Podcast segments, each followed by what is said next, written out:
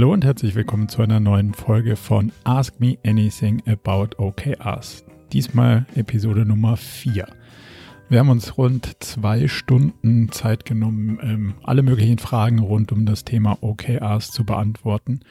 Dabei ging es um das Thema Zielvereinbarung, Incentivierung, die Formulierung von Zielen für vor allem vertriebslastige Mitarbeiter, aber auch ähm, um die Integration von bestehenden Zielen und Zielsystemen in OKRs.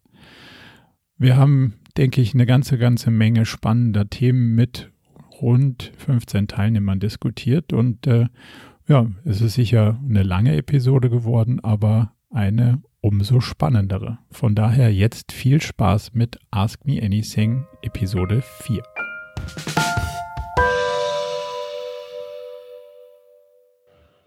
Ja, okay, vielen Dank erstmal für die Möglichkeit.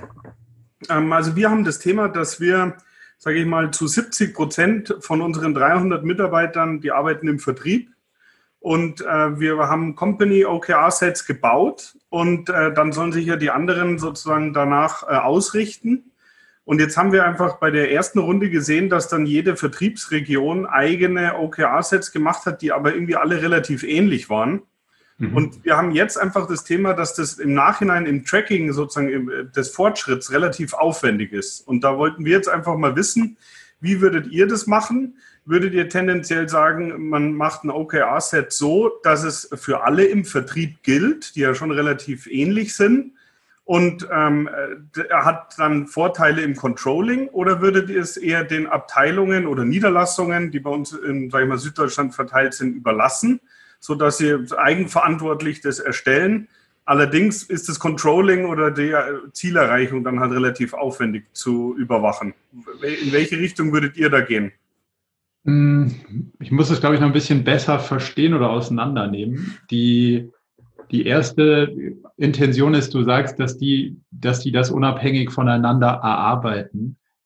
Unser Prozess sieht ja vor, dass du als Company mit den jeweils nächsten Ebenen, sage ich mal, direkt in der Interaktion bist und erst wenn das Bild stimmig ist zwischen dem, was die, das Company Set sagt und die einzelnen Abteilungen oder Bereiche oder, oder Niederlassungen, erst wenn dieses Puzzle aufgeht und du auf dem Papier siehst, wenn jeder erreicht, was er auf seinem Zettel hat, dann macht Sinn und funktioniert in Gänze, dann würden wir ja sowieso erst losfahren.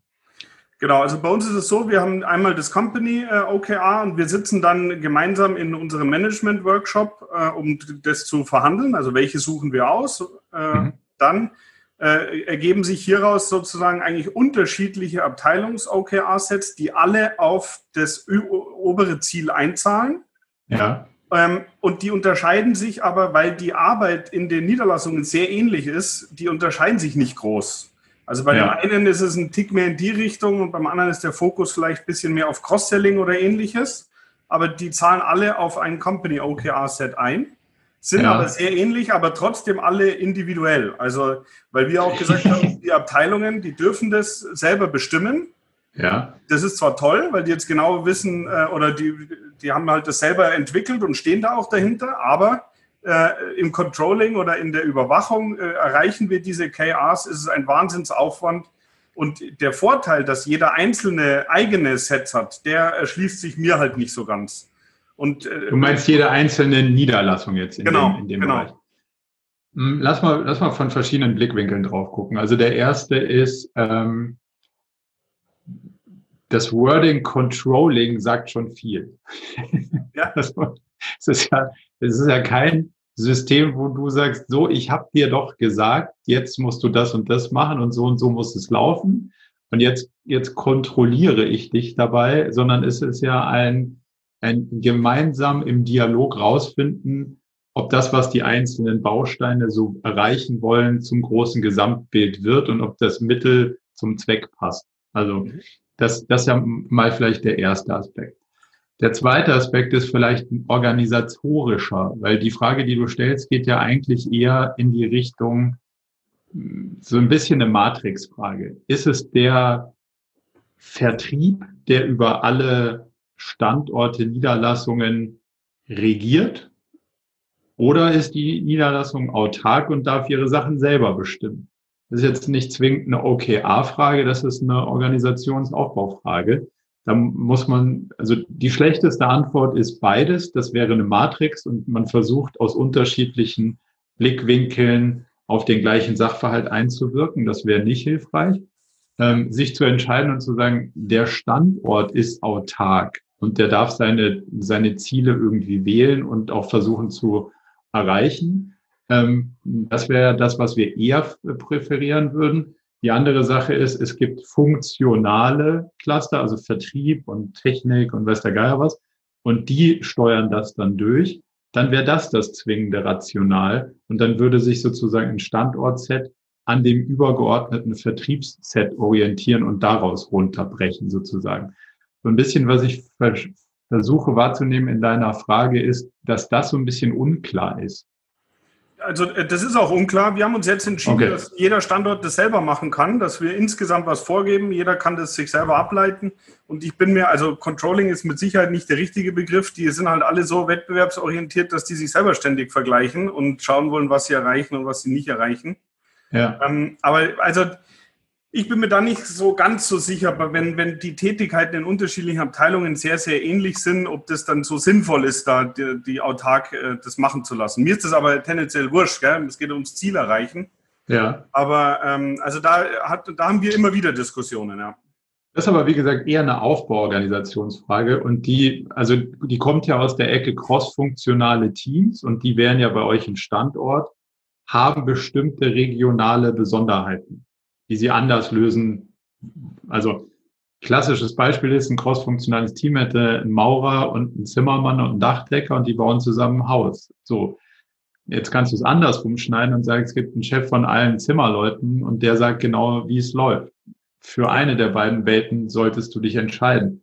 Was hilfreich ist, wenn man sich für diese Standortwelt entscheidet, die ja eher diesem Autarkiegrad und crossfunktionalen Bild irgendwie entspricht, wäre es halt hilfreich, wenn die anderen, die eine Interessensgemeinschaft bilden, also alle Dachdecker, sich über die Erkenntnisse, die sie währenddessen ähm, bei den Projekten hatten, austauschen und sagen, ah, spannend, so und so ging es besser, deswegen machen die anderen das jetzt unabhängig auch, aber weil sie das Know-how ausgetauscht haben, nicht weil es ihnen einer diktiert hat. Mhm. Und vielleicht ist das ein bisschen der Weg aus deinem Dilemma zu sagen, die sind autark in ihrer Zieldefinition und die können selber bestimmen, wie sie es machen. Es ist aber hilfreich, dass nicht jeder das Rad neu erfindet, sondern dass sie sozusagen als artlose Interessensgemeinschaft sich darüber austauschen, wie es denn am besten funktioniert hat. Und ähm, dann der Aufwand im Tracking, ich nenne es jetzt mal nicht Controlling, sondern Tracking, ja. der ist ja, der ist ja davon völlig unabhängig, oder? Also ja, also wir, also wir hätten halt eine äh, Tracking sozusagen oder eine Analyse gemacht für ein Key Result, das auf der ganzen Firma ist. Und dann kann aber trotzdem jeder seinen eigenen Teil anschauen. Das ist, wäre meiner Meinung nach, also bei uns jetzt halt etwas leichter. Aber das unterstellt ja, dass du es mathematisch herleiten kannst. Und äh, das, manche, da, bei manchen Key Results geht's, aber äh, also bei manchen geht's ja. Und das macht mich stutzig. Also das ist eine große Wahrscheinlichkeit, dass du kein Key Result hast, sondern ein KPI. Ähm, ja, wir haben so lange rumformuliert, bis es sich wie ein Key Result anhört. Also da haben wir uns Mühe gegeben. Ähm, ja, ja. Die ja, Frage ist am Ende, am Ende des Tages, wenn du es, wenn du es mathematisch herleiten kannst und sagen kannst, der und der und der zusammen ist das, dann hast du das nicht gemacht, was wir ja gerne wollen, dass du eine Ursache und eine Wirkung beschrieben hast. Ja, ne, also das ist, äh, also das ist sowieso vollkommen klar an der Thematik. Äh, nicht der Umsatz ist entscheidend, sondern dass der Prozess besser wird, der für den Kunden Mehrwert bietet und der Umsatz kommt von alleine. Das ist noch eine andere Frage. Also äh, die bauen aber alle aufeinander auf, weil wenn du, wenn du, in, der, ja. wenn du in dieser KPI-Welt bist und sagst, naja, ist mir eigentlich auch egal, was der macht, solange die Zahl passt, aber dann konditionierst du ja das ganze Team für das falsche Ding, nämlich die Zahl, die am Ende bei rauskommt. Und du willst ja nicht einen Lagging-Indikator steuern, sondern du willst hier die Leading-Themen steuern. Und deswegen müssen sie inhaltlich übersetzen, was passieren muss, damit am Ende Umsatz rauskommt. Und damit sie das tun können, kannst du am Ende auch das nicht mehr easy tracken, weil der Bayer muss was anderes machen als der Hesse möglicherweise. Und das kannst du dann nicht mehr automatisiert zusammenfahren. Nee, das ist vollkommen logisch. Äh, äh, da befinden wir uns auf einer Reise. Also äh, 80 Jahre alte Firma, äh, 79 Jahre davon äh, nur nach Zahlen äh, vertriebsorientiert.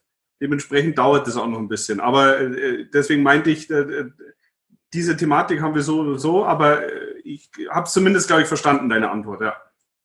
Cool. Passt das damit für dich? Ähm, ja, sagen wir mal so, ich glaube, ich weiß, was wir anders machen sollten, ja. okay, danke. Danke. Dann wären wir beim Matthias. Ja, der bin ich. Ähm, ich habe leider nur, ähm, nur, begrenzt Zeit, deswegen, aber ich wollte mir die. Das, das macht nichts, wir beeilen uns. Ja, ja, ähm, passt schon, Viertelstunde geht. Ähm, und zwar ist meine Frage, inwieweit ist es möglich, auf bestehende Zielvereinbarungen, wenn ich die in meinem Team schon habe ja. und entschieden habe, ich möchte ähm, mit OKR starten, ich habe davon gehört, ich finde das irgendwie interessant, ich will gucken, ob das bei mir auch funktioniert, in erstmal einem kleinen geschützten Raum bei mir im Team, das ausprobieren und dann vielleicht nach einer erfolgreichen Testphase mit einem Vorschlag auch eine höhere Management-Ebene das kommunizieren. Wie kriege ich das hin, bestehende Ziele umzuformulieren in OKRs? Ist das möglich oder nicht? Und dann habe ich, die, äh, dann habe ich das Problem, dass ich scheinbar Leute bei mir im Team habe, die eigentlich gar keine Lust auf Zielvereinbarungen haben, weil sie historisch gesehen eigentlich, ja, die interessiert im Endeffekt nur das Eurozeichen und ähm, haben schlechte Erfahrungen gemacht über die intransparenten äh, Strukturen aller Management by Objectives. Wie kriege ich die mit in so einen Zyklus rein? Das ist keine ganz einfache Frage, ich weiß, aber. Nee, es sind auch mehrere. Ähm, lass, mal die, lass mal die erste Frage mit einer Gegenfrage beantworten. Ist die Frage die richtige? Also ist es möglich oder ist es sinnvoll? Möglich ist es. Naja, die Frage, du hast gefragt, ist es möglich, bestehende Ziele so umzuformulieren, dass sie danach OKR sind? Ja, das ist möglich. Die Frage ist, was passiert dann? Also ist es sinnvoll? Was, was, was provozierst du damit? Mhm. Und was, also was will man auch loswerden? Weil ein Stück weit ist das, wie ihr es vorher macht, in hoher Wahrscheinlichkeit ja nicht so erfolgsversprechend, ähm, sonst würdet ihr nicht was anderes machen wollen. Mhm. Management by Objectives auf einer Jahresebene mit einem äh, mit einer monetären Incentivierung dahinter hat ja historisch gesehen nicht so toll funktioniert. Deswegen gibt's ja die Bestrebung, hey, irgendwie müssen wir uns mal nach was anderem umgucken. Mhm. Wenn du das jetzt so lässt und sagst, naja, ich gebe dir trotzdem das Geld für ein historisch angelegtes Wasserfallprojekt auf einer Jahresebene, und jetzt versuche ich das agil zu steuern, wirst du halt in Situationen laufen, wo du feststellst, das beißt sich irgendwie. Mhm. So, das kannst du jetzt schon sehen. Die Frage ist, was macht man damit? Also führt das am Ende zu einem validen Test, dass man sagt, cool, das hat mich wohin geführt? Oder führt das am Ende ähm, dazu, dass man sagt, hm, irgendwie sind wir auch nicht bei dem Ziel angekommen, was wir uns da vorgenommen haben. Aber das liegt ja daran, dass das Ziel per se wahrscheinlich nicht das Richtige war, weil es auf einer falschen Zeitachse mit einer Fehlincentivierung formuliert war und wie du schon sagst, sich Leute eigentlich für was ganz anderes interessieren. Mhm. Es ist eher ein größer angelegtes Thema. So, wenn du sagst, ich will das im Kleinen ausprobieren, ist die Wahrscheinlichkeit so mittel, dass du damit was beweisen kannst, was du eigentlich beweisen willst. Mhm. Die Frage ist, kriegst du es hin zu sagen, geschützter Raum, wie du es schon genannt hast? Lass doch mal ignorieren, was da auf dieser Jahresvereinbarung steht. Weil es steht da sowieso. Und am Ende interessiert es ja sowieso auch nur begrenzt. Aber lass uns doch mal unabhängig davon für drei Monate inhaltlich formulieren, was wollen wir denn machen, was soll denn da rauskommen, was ist denn das Wichtigste, worauf fokussieren wir uns. Und wenn wir das hingekriegt haben, gucken wir mal, ob uns das irgendwie weitergebracht hat als das, wie wir bis jetzt dran gegangen sind. Und wenn das der Fall ist, dann kann man ja danach die Ableitung treffen, so hey, vielleicht sollten wir unser ganzes System umstellen, uns in kürzere Zyklen eher auf inhaltlich getriebene Sachen ähm, fokussieren um dann dafür zu sorgen, dass auf der Jahresscheibe ähm, was, was passiert. Okay. Hilft das? Äh, ja, äh, ist auch so ein Stück weit schon, wie ich, wie du es schon gesagt hast. Befürchtet hatte. Ja, also ich habe halt ein übergeordnetes Ziel, was äh, mit den falschen Grundvoraussetzungen eigentlich erstmal gestrickt worden ist. Ja. Ähm, und ähm, ignorieren hilft. Ignorieren.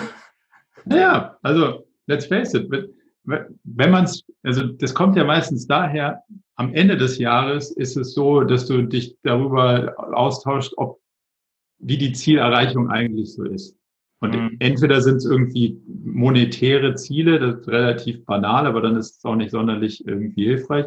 Wenn es mhm. andere Ziele sind, dann musst du dich halt danach darüber austauschen, hat das stattgefunden oder nicht? Und dann kommst du oft zu dem Punkt, oder nicht. Mhm. Aber es war auch richtig so. Weil unterwegs hat sich herausgestellt, das Ziel ist völlig das Falsche und es macht überhaupt keinen Sinn. Deswegen mhm. machen wir ein ganz anderes Projekt. Was macht denn jetzt der Mitarbeiter damit? Hm.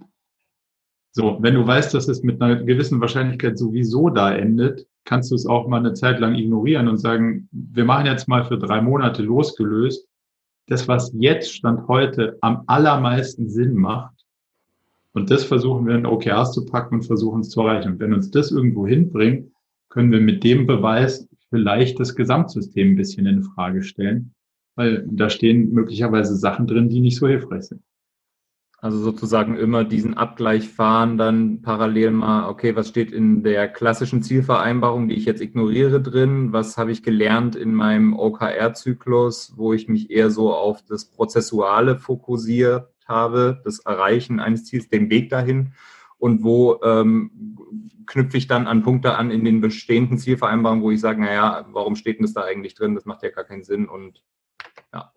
Dann kannst du zumindest mal Argumente liefern und wenn du, wenn du diese Sachen, die, die sind manchmal sinnvoller und manchmal sinnfreier. So, das muss man dann halt immer sehen. Ähm, manchmal hilft es, sie komplett zu ignorieren. Und das machen ja manche Leute im realen Leben auch. Die sagen, ja, da stehen irgendwie ein paar Sachen drin, dann kriege ich ein bisschen Bonus. So what? Ja. Und dann machst du trotzdem, was sinnvoll ist. Und das kannst du irgendwie in OKRs abbilden. Ja. Wenn die Zielvereinbarungen mit einem sinnvollen Inhalt belegt sind, dann kann man das ja versuchen, auf einer Drei-Monats-Ebene mal runterzubrechen und zu erreichen und gucken, ob man das weiterbringt. Mhm. Ähm, der zweite Punkt, den du hattest, der ging ja so ein bisschen in die Richtung schlechter Erfahrung mit Zielsystemen und die Leute wollen eigentlich gar keine Zielsysteme, oder? War ja, das der Punkt? Genau, richtig. Die Motivation, da, äh, da auf den Zug aufzuspringen. Okay, was ist die, was würdest du sagen, hindert sie, auf den Zug aufzuspringen?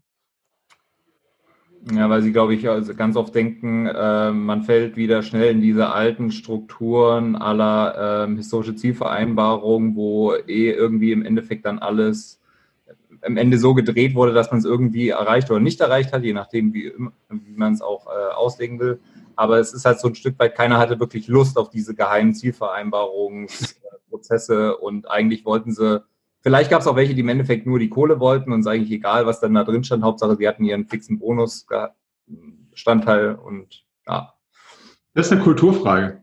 Du musst eine Kultur schaffen, wo du sagst, hey, wir gehen offen und ehrlich damit um, transparent und ähm, am Ende passiert damit auch wirklich was und hey, wir steuern jetzt das Unternehmen ein bisschen anders und zwar über Ziele und zwar über inhaltliche Ziele und zwar die richtigen inhaltlichen Ziele und lernen daraus was und machen daraus auch wirklich was und gucken auch wirklich hin.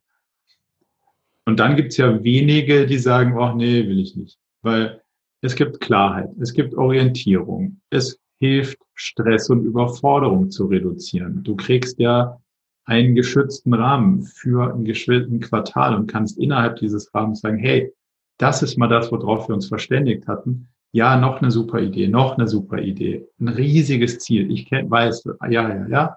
Aber das war das, worauf wir uns committed hatten. Und wenn jetzt was Neues kommt, muss was anderes weg. Das mhm. hilft ja wahnsinnig auf der Mitarbeiterebene. Ja. Ist jetzt wenig, wo ich sage, ah, da lasse ich mich kontrollieren, sondern es hilft total, in Ruhe zu arbeiten. Und das ist ja das, wo wo die Leute abholst, weil sie was dafür bekommen, was total Nutzen stiftet und nicht was machen, was hilft, sie zu kontrollieren und wo sie dann am Ende doch wieder so einen schäbigen, ja, hm, Zielerreichung, da weiß ich auch nicht so genau, aber hier ist dein Bonus. Ja. Ähm, hat mir sehr geholfen. Ja, äh, vielen Dank. Gerne. Martin. Hallo, guten Tag, Grüße. Martin. Ich war nur Agile Scrum Master und noch kein OKR Masters. Zu dem letzten Punkt wollte ich noch was sagen. Statt ja. Zielerreichung würde ich, statt Ziel würde ich das Wort sagen, wo will ich hin? Das Ziel würde ich vermeiden und wo, zu welchem Stand oder wo will ich, wo will ich hin?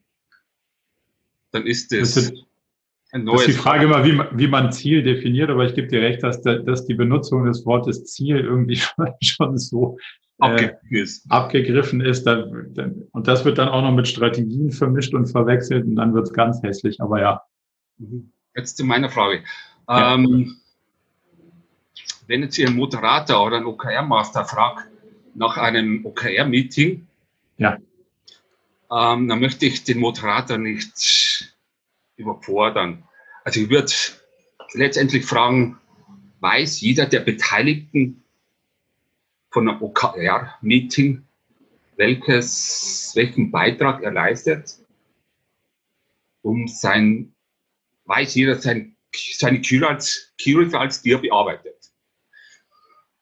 Bei welchem, bei welchem Meeting bist du jetzt gedanklich? Bei dem, bei dem Workshop, in dem man die OKRs erarbeitet oder bei den regelmäßig stattfindenden Meetings? Bei dem, wo man die OKRs erarbeitet. Mhm. Ähm, das oh. ist eine anspruchsvolle Frage und ich traue mich die nicht zu fragen, weil da kommt eventuell die Frage, jeder war körperlich beteiligt. und Aber nicht anwesend. Jeder war körperlich anwesend, ja. Ja. Und ja, wie kann ich den Moderator dazu auf diese Frage hin äh, ja, bearbeiten, dass oder vorbereiten, dass ich in, in Erfahrung bekomme, ob jeder der Beteiligten auch wirklich beteiligt war. Ich möchte damit vermeiden, wenn es jetzt ein Objektiv Objektiv gibt und fünf Key Results, dass sich bei den 20 Personen alle auf zwei Key Results fokussieren und drei Key Results gar nicht bearbeitet werden, weil das okay. Thema einfach abgegriffen ist oder das Thema das schon verbrannt ist. Das ist nicht die Frage des Moderators oder des äh, Champions. Bei uns heißt er ja Champion, nicht Master, aber das ist ja wurscht. Ähm, sondern das ist am Ende eine Frage des, der inhaltlichen Führung. So, wenn ich CEO bin und ein OKR-Meeting habe, diesen OKR-Workshop, wo mehrere Ebenen zusammenkommen, nämlich meine Company-Ebene, für die ich verantwortlich bin, plus die Ebene der Abteilung eins drunter, dann ist es ja meine Aufgabe als CEO, inhaltlich dafür zu sorgen, dass alle Sachen, die ich irgendwie gerne hätte und in dem Company-Set verspreche, mit einer relativ hohen Wahrscheinlichkeit auch stattfinden. Und das kann ich nur dann sagen, wenn alle Themen darunter ausreichend mit äh, in den OKR-Sets der darunter liegenden Abteilungen reflektiert werden. Demzufolge machen wir den Prozess ja genau so, dass du am Ende des Workshops eine Transparenz über alle Ebenen hast, also die erste und zweite Führungsebene, so dass ganz klar ist, welcher Abteilung oder welches Team sich bestimmte Themen nimmt und darauf was einzahlt und welche Team das nicht tun. Und dann ist es Teil der inhaltlichen Diskussion, dieses Puzzle zum Aufgehen zu bringen. Und zwar genau dadurch, dass man sagt, hm, also ich hätte jetzt bei diesem Key Result erwartet auf Company-Ebene, dass die Marketingabteilung oder das Produktteam XY da ein bisschen was zu macht. Ähm, habe ich jetzt bei euch nicht gesehen. Wieso denn eigentlich nicht? Sag doch mal, warum ihr das Thema nicht spannend findet. Und das prüfen wir in dem Prozess sehr genau ab. Und damit hast du das eigentlich äh, zumindest mal offen diskutiert. Und das ist nicht Aufgabe des Champions, weil der kann das ja inhaltlich gar nicht überblicken, sondern das ist Aufgabe äh, des C-Level zu sagen, passt das Puzzle so zusammen, dass alle Teile, die ich von unten kriege, in Summe zu dem werden, was ich als Company mir vorgenommen habe und versprochen habe. Also das ist eine, eine Frage der, die, die Rolle ist da nicht vom OKR-Champion, dieses Puzzle inhaltlich zu lösen. Hilft ja, das? Danke. Ja, danke.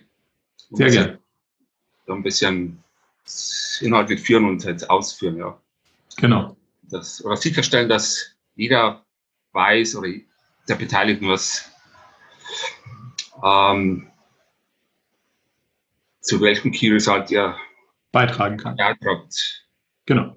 Und vielleicht noch ein Punkt davor. Der wichtige Part ist natürlich auch, dass alle ein klares Bild zur richtigen Strategie haben.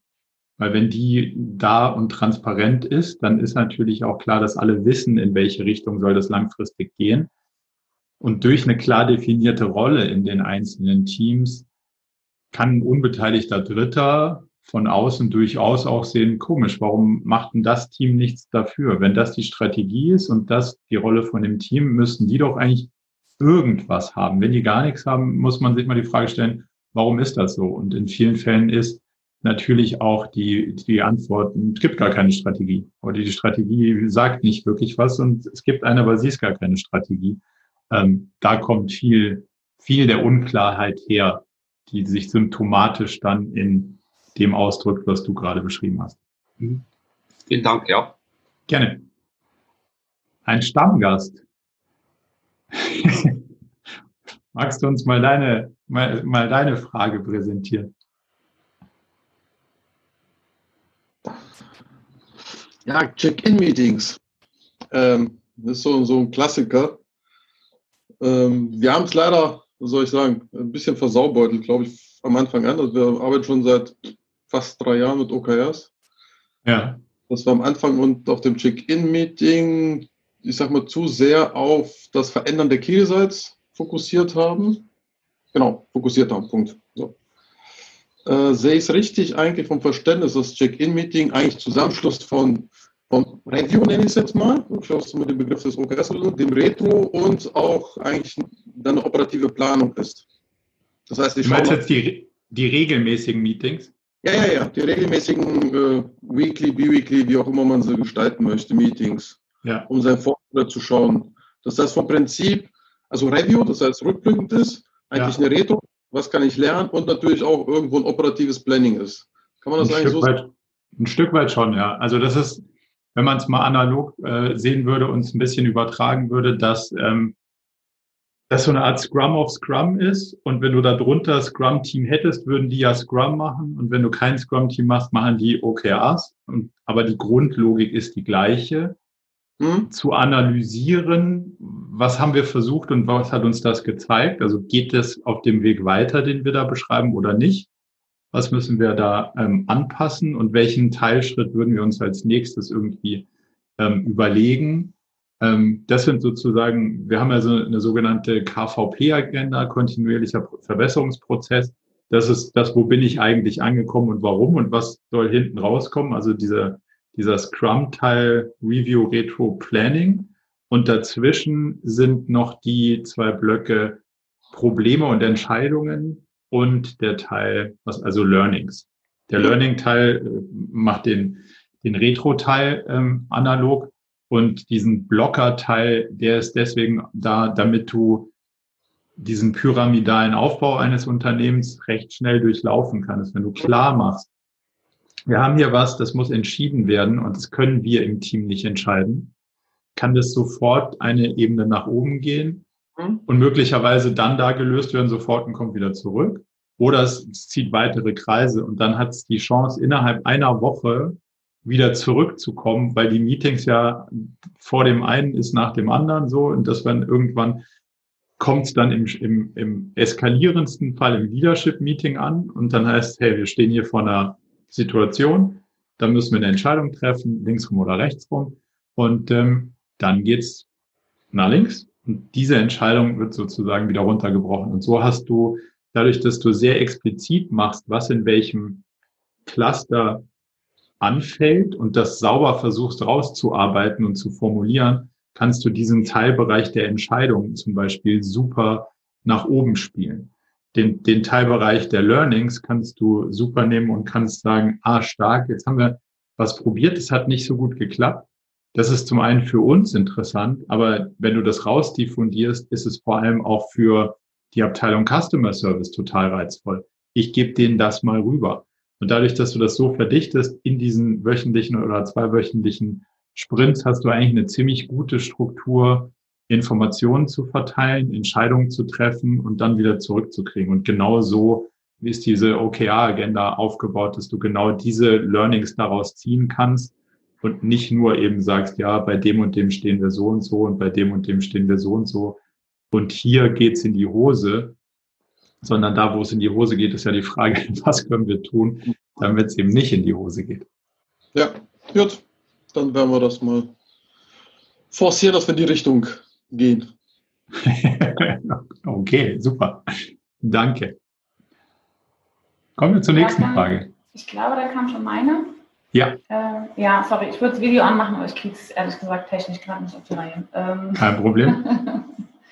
ähm, ja, also meine Frage geht in Richtung, das fällt mir ehrlich gesagt ein bisschen schwer, das auszuformulieren, aber also wie gewährleiste ich, dass sich Mitarbeiter mit OKRs identifizieren und wie sehr sollen OKRs auch mit den alltäglichen Aufgaben verbunden sein? Beziehungsweise die Frage kommt so ein bisschen aus der Richtung, ähm, also wir haben bei uns seit äh, vergangenem Jahr eben OKRs auf, auf Team-Level eingeführt. Das heißt, es gibt natürlich auf Company-Level oder beziehungsweise bei uns ist es eigentlich eher Geschäftsbereichs-Level, ähm, weil wir relativ autark sind in den einzelnen Geschäftsbereichen, ähm, gibt es, ich sag mal, eine Handvoll von OKRs, die fürs Jahr auch erstmal angedacht werden und dann werden die nochmal runtergebrochen.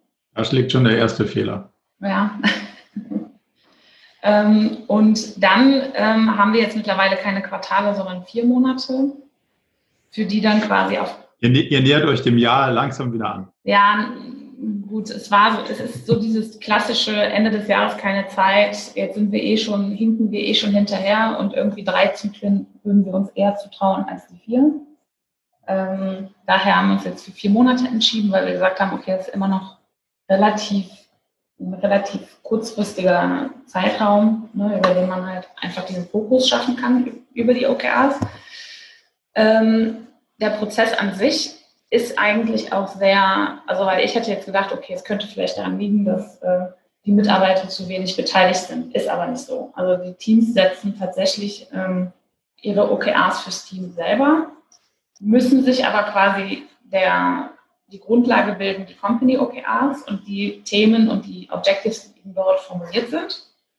Und die Teams gehen dann eben hin und sagen, welchen Wertbeitrag können wir jetzt als Team leisten zu diesen Objectives, die auf Company oder auf Geschäftspreislevel da sind und sind im Prinzip dann in der Gestaltung wirklich komplett frei. Dennoch habe ich jetzt den Eindruck, also ich bin zum, zum äh, Geschäftsbereich erst im Januar dazu gestoßen und beobachte quasi auch so gerade ein bisschen, ähm, wie das so läuft und habe halt leider so ein bisschen das Gefühl, dass ähm, es nicht so richtig gelebt wird. Also die OKRs sind so ein bisschen wie, ach ja, und dann haben wir ja auch noch diese doch eher strategischen Themen, die in den OKRs formuliert sind und die kommen on top zu unserem Projektgeschäft dazu. Also wir ja, haben Klassiker. klassisch ähm, crossfunktionale Projektteams aus Beratern und ähm, Entwicklern. Also wir haben ein hm. komplettes Projektgeschäft, fast der ganze Geschäftsbereich ist also sehr Customer-facing. Wir sind auch gerade grundsätzlich in so einer agilen Transformation, also es passt alles wunderbar. Mhm. Aber wir kriegen es halt nicht hin. Oder für mich ist einfach immer noch tatsächlich auch für mich selber ein großes Fragezeichen. Mhm. Zielen OKRs darauf ab, jetzt eben dieses Projektgeschäft mit zu umfassen, weil dann glaube ich, dann könnte sich eben auch jeder einzelne Entwickler damit total gut identifizieren. Mhm. Oder ist es tatsächlich eher so ein strategischer Fokus für ein paar Leute, die eben, nee. sage ich jetzt mal, vielleicht auch Führungsaufgaben haben oder so, ähm, die sich dann diesen Themen widmen, weil da ist halt gerade irgendwie noch so eine gefühlte Distanz. Ne? Also die Entwickler sind da quasi so nach dem Motto, ja, ich bin ausgelastet im Projektgeschäft, ich habe gar keine Zeit, diese OKRs noch mitzumachen. Ne? Also ja. so ist so eine, so eine klassische Auslage. Ne? Wann, wann soll ich mir denn noch Zeit für die OKRs einplanen? Ja, das ist äh, üblich in okay, super. eurer Art von Geschäftsaufbau, höre ich daraus. Ähm, ja. So. Was ist die Lösung? Ja, gut, das sind drei Minuten, ist ein schwieriges Unterfangen, aber ich fasse dir mal zusammen. Die also das war die Symptome einzeln analysieren. Jahresziele machen einfach keinen Sinn, weil dann ist es kein agiles Steuerungssystem mehr, sondern hast du wieder irgendwie wahrscheinlich Finanzkennzahlen oder irgendwas anderes, Wasserfallmäßiges, ähm, runterzubrechen. Und du kannst nicht, also je näher du dem Ende des Jahres kommst, desto unstimmiger wird das, was du noch erreichen kannst zu den Jahren, Jahreszielen. Das ist genau die Grundidee davon, das nicht zu tun. So, erst, erster Punkt. Die zweite Frage ist eine relativ generelle. Das war deine Frage, gehört das Projekt in das Tagesgeschäft, nennen wir es jetzt mal vorsichtig erstmal, da rein oder nicht? Auf jeden Fall. Wenn du nur ein paar Weiterentwicklungsthemen in die OKRs packst, bist du genau da, dass Leute sagen, ja, mein Tag ist ja schon zu Ende und jetzt soll ich noch so ein Zeug machen. Zero Chance, damit irgendwo anzukommen. Das haben wir am Anfang probiert, jahrelang. Kannst du vergessen. Du musst den Trade-off dahin packen, wo er hingehört, nämlich bei der Definition der Ziele. Dann kannst du den Trade-off machen zwischen, ich habe Zeug, was ich machen will, muss, soll, kann, darf, plus noch ein paar Sachen, die mich wirklich weiterbringen würden. Manche nennen das strategische Ziele. Was ein strategisches Ziel sein soll, keine Ahnung. Aber diesen, diesen strategischen Part, ähm, diese beiden Sachen musst du übereinander bringen. Und der Trade-off ist ja zwischen, ich investiere in dem Quartal und kriege einen Return in dem Quartal. Das wäre so Tagesgeschäft-Überschrift. Und strategisch wäre, ich investiere in dem Quartal und kriege in dem Quartal keinen Return. Und das ist eine Investitionsentscheidung. Und manchmal ist die Zeit zu investieren und manchmal ist die Zeit nicht zu investieren. Und wenn eine Krise ist, dann muss man vielleicht weniger investieren und manchmal hat man vielleicht auch gerade nichts zu tun, dann kann man viel in die Zukunft investieren. Diesen Trade-off musst du sichtbar machen und du musst ihn aktiv entscheiden. Und erst wenn du alles auf den Tisch legst und dann zwischen den einzelnen Sachen eine Entscheidung triffst und das dann in die OKRs gießt, kommt was raus, wo du am Ende eine Chance hast, dass du diese Sachen, die du dir vorgenommen hast, auch erreichst. Andernfalls atmet dieses nicht beschriebene Tagesgeschäft all deine Ressourcen weg und am Ende kommst du zu einem Punkt, wo du sagst, jetzt hatte ich gar keine Zeit mehr, die Sachen zu machen, die mich einfach weiterbringen. Wenn du wirklich willst, dass diese Sachen, strategische Ziele, wie auch immer du sie nennst, passieren und du in diesen Sachen weiterkommst, dann musst du möglicherweise auch beim Tagesgeschäft Sachen nicht machen. Du brauchst die Ressourcen. Und das ist ja genau der Witz an der ganzen Sache. Wir haben nicht mehr Ressourcen und wir müssen die richtig investieren. Und deswegen ist es eine Investitionsentscheidung. Deswegen lege ich alles, was ich mit den Ressourcen machen könnte, auf den Tisch und sage davon ein bisschen und davon ein bisschen. Und dann wird es ein sinnvolles Gesamtbild. Tust du das nicht, macht die eine größte Eigenschaft mit deiner Ressource Zeit, was sie will. Und dann hast du noch ein bisschen was übrig und dann kommt da vielleicht was raus oder auch nicht. So, das, das ist mal so die Antwort auf dieses, müssen wir damit alles abbilden oder nur ein bisschen was? So, wird das schon mal ein Stück klarer? Ja, auf jeden Fall. Okay, jetzt wird es noch eins schlimmer. Projekte. Ja. gehören da überhaupt, also gehören da grundsätzlich eigentlich gar nicht rein, weil ein Projekt ist grundsätzlich ein ganz anderer Aufbau als ein Produkt die Denkweise eines Projektes ist schon was komplett anderes als das, was OKRs eigentlich von dir wollen. Bei einem Projekt ist ein Ziel definiert und ein Zeitraum und du sagst, dann will ich da und da hinkommen, dann muss ich da irgendwie dafür sorgen, dass das passiert. Bei einem Produkt, das ist eher unsere Denkwelt ist, ich sage, ich habe drei Entwickler und mal gucken, was ich aus denen machen kann. Und dann machen wir Quartal für Quartal für Quartal das Beste, was drei Entwickler für das Produkt gerade leisten können. So, wenn du jetzt aber am Ende des Tages einen Kunden hast, der ein Projekt kauft, wo keiner so genau weiß, wie man das dem verkauft hat, möglicherweise noch klassisch im Wasserfall und versuchst das agil zu steuern, merkst du irgendwann, ey, das passt überhaupt nicht zusammen. Das kann auch nicht zusammenpassen, weil die Denkwelten hier aufeinander prallen die nicht zusammengehören. So, und das musst du synchronisieren, dass wenn du OKRs dazu nutzt, und OKRs ist ein Zielmanagementsystem, kein Projektmanagement-Tool. Das heißt, wenn du ein Projekt abbilden willst, bist du in OKRs falsch. Grundsätzlich mal. Projekte kannst du in Teilziele übersetzen und die kannst du dann mit OKRs steuern. Das ist aber wichtig, dass die handelnden Personen die Unterschiede verstehen, nämlich, dass die Ressourcen fix sind und das Ziel atmet, wohingegen bei einem Projekt ist das Ziel fix und die Ressourcen atmen. Wenn du beides versuchst miteinander zu ver vermischen und das nicht klar wird, fängt es plötzlich an, irgendwie nicht mehr aufzugehen und am Ende steht irgendwo ein Kunde, der sagt, ihr hattet aber versprochen das. Und dann fängst du an, Ressourcen irgendwo herzuholen, wo, so ein, wo du sie eigentlich gar nicht herholen dürftest und dann wird's richtig konfus. Also die Antwort ist, das muss man auch noch mit bedenken, wie man Projekte in ein Gleichtaktsystem übersetzt, was von gegebenen Ressourcen ausgeht, sagt, das ist ein crossfunktionales Team und zwar ein echtes. Und das ist ein Product Owner und zwar der ein Product und kein Prozess und kein Projekt. Und wenn man das übersetzt, dann funktioniert das hervorragend. Haben wir ganz viele Agenturen und IT-Consultants und weiß der Geier was alles schon auf dem Weg dahin gebracht. Aber das ist halt nochmal eine Dimension obendrauf. Okay, weil das wollte ich dich gerade fragen.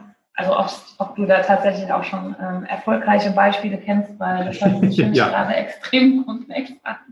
Das ist nicht ganz einfach, aber deswegen, das muss man gut verstehen, wo da die Unterschiede sind. Wenn man es mal, wenn man das mal gesehen hat, dann ist es wirklich, also es ist ein Unterschied, ob du sagst, das Ziel ist gegeben und der Zeitrahmen ist gegeben und jetzt müssen wir das erreichen. Oder ob du sagst, ich habe drei Leute, mal sehen, was ich mit denen, ich mache das Beste, was mit drei Leuten geht. Und dann sage ich dir, was in den drei Monaten damit geht. Und wenn die zwei Welten aufeinanderprallen, weil der Vertrieb zum Beispiel in einem Projekt was anderes verkauft hat, wird das nicht aufgehen können. Einfach so eine, das ist eine systemische Frage. Also ich will auch nicht zu viel Zeit auffressen. Ähm, aber, also ich glaube, dass es in manchen Teams einfach ähm, wie gesagt, es sind ähm, crossfunktionale Teams. Äh, es ist aber bei uns ein bisschen von der Struktur her aufgeteilt, dann dennoch nach Produkt natürlich. Ne? Also die, das, die Teams sind auch Produkten zugeordnet und dann aber wiederum eben Kundenprojekten. Äh, Kunden, die eben genau dieses Produkt in irgendeiner Form angepasst haben wollen. Also ja, da wird da wird's halt schnell, sondern genau. Da wird es halt das heißt, schnell Auf der einen Seite gibt es schon diese Produktwelt, aber auf der anderen Seite, und wir haben zum Beispiel auch Produktmanager bei uns, aber wir haben eben auch ganz klassische Projektberater und Entwickler. Ne, genau, und die beiden Welten musst du übereinander bringen, und zwar in, der, in dem OKR-Planning, dass man sagt, in dem Produkt für den Kunden kann ich dir nicht sieben Features geben, sondern nur drei. Und wenn dann einer sagt, ich habe dem aber sieben versprochen, dann ist die Antwort, dann ruft den besser an und sagt ihm, es wird nicht passieren. Okay. Ja. Und das will keiner tun am Anfang. Max, du hattest okay. gerade die, die Hand gehoben zu dem Thema. Ja, ich wollte noch ganz kurz äh, Rückmeldung geben zum Thema Tagesgeschäft. Also ich habe ja. ja. am Anfang auch gesagt, macht überhaupt keinen Sinn, viel zu komplex, das nehmen wir nicht mit rein. Aber ja. Äh, wir haben äh, sozusagen in einer Abteilung letztes Jahr schon angefangen und der Abteilungsleiter, der hat das äh, jetzt, das Tagesgeschäft wirklich auch integriert mit eigenen OKR-Sets. Und das ist richtig gut. Also das wollte ich nur als Rückmeldung geben, die ich glaube, der Aufwand lohnt sich. Und zwar aus zwei Gründen. Das erste ist, es verliert ein bisschen den On-Top-Charakter, erstens. Und das zweite ist, wenn es Blogger gibt im Tagesgeschäft, was ja auch passieren kann, dann werden die auch thematisiert und dann gehen die nicht so unter. Und ich glaube, dass das gerade sozusagen die Frustration äh, im Tagesgeschäft deutlich reduzieren kann, weil sonst reden die dann nur über ihre Projekte und OKR, wie das vorwärts geht. Aber ich komme, keine Ahnung, mit einer einfachen Tagesgeschäftsaufgabe nicht weiter, weil es ein echtes Thema gibt. Also genau, und damit bräuchtest du noch ein zweites System, was dein Unternehmen steuert, in dem, was es eigentlich den ganzen Tag macht. Und das soll es ja sein in OKRs. Genau, also das ist sehr schwierig. Also ich finde, man erwartet da sehr viel von den Führungskräften, dass die das äh, äh wirklich implementieren. Aber da, wo es schon geschehen ist, meiner Meinung nach, hat es auf jeden Fall einen Vorteil. Das wollte ich nur schnell anmerken. Super, danke. Freut mich für den, für den, für den äh, nächsten Schritt auf der Reise. Danke. Cool. Dann Stefan. Ja, ähm, ich habe eine Frage zum Thema Learnings. Ähm, ja. Wir haben, also ich gehöre zu Max seiner Firma übrigens, ähm, wir haben da eine tolle Anwendung gebaut, wo wir sozusagen die OKR-Sets verwalten und da haben wir auch die Möglichkeit geschaffen, im Laufe des Regelprozesses und im Laufe des Quartals äh, Learnings festzuhalten und zwar ich sage, Learnings sind ja immer ein bisschen Prosa vielleicht auch und nicht immer mhm. in Stichpunkten äh, ähm, zu erfassen. Wir haben aber versucht, die Learnings auch zu taggen mit in bestimmte Kategorien, sei es die beziehen sich auf den Regelprozess, auf, die auf den Ressourceneinsatz oder auf die Führung mit OKR und so weiter, damit wir die, die, die Ressource, äh, Entschuldigung, die Learnings auch ein bisschen äh, ja, nutzen können. Und das ist jetzt eigentlich, daraufhin zielt jetzt auch meine Frage. Die klingt vielleicht ein bisschen simpel, aber was mache ich denn dann, wenn ich sozusagen meine Learnings im Laufe des Quartals hier schön brav aufstelle? Ich habe die auch in ja. der Datenbank, kann die auch schön äh, kategorisiert wieder, äh, wieder rausholen. Also wann wende ich die an äh, und, und wie wende ich sie an? Das ist eigentlich so die Frage, die ich habe. Weil wir erfassen die jetzt ganz schön, aber was machen wir jetzt damit? Das ist eigentlich. Großartige Frage. Ja. ich liebe die Frage. Das ist nämlich ja. das, was eigentlich am Ende des Tages, ihr seid ja schon so gut, dass ihr es aufschreibt. Die meisten sagen ja, ach ja, das. Ja, und wir kategorisieren sie sogar, weil wir sagen, auch das. Nur, nur Prosa, das hilft ja letztlich nicht weiter. Da liest du dann am, am Quartalsende äh, die ganzen, äh, die ganzen Geschichten durch. Du musst sie ja irgendwie ja. einordnen das, oder sortieren oder was auch immer. Genau. Und jetzt kommen wir zu, das ist wie früher beim Lernen. Man hat ein großes Buch gehabt und dann hast du es auf 20 Seiten runtergebracht. Und dann hast du festgestellt, shit, das passt nicht ins Mäppchen als Spicker. Also musst du es wieder verdichten. Mhm. Und dann musst du es vielleicht nochmal verdichten, bis du irgendwann die drei Punkte runtergebracht hast, wo du gesagt hast, jetzt passt hinten auf ein Radiergummi. Und wenn es da steht, habe ich verstanden, worum es geht. Das ist der gleiche Prozess.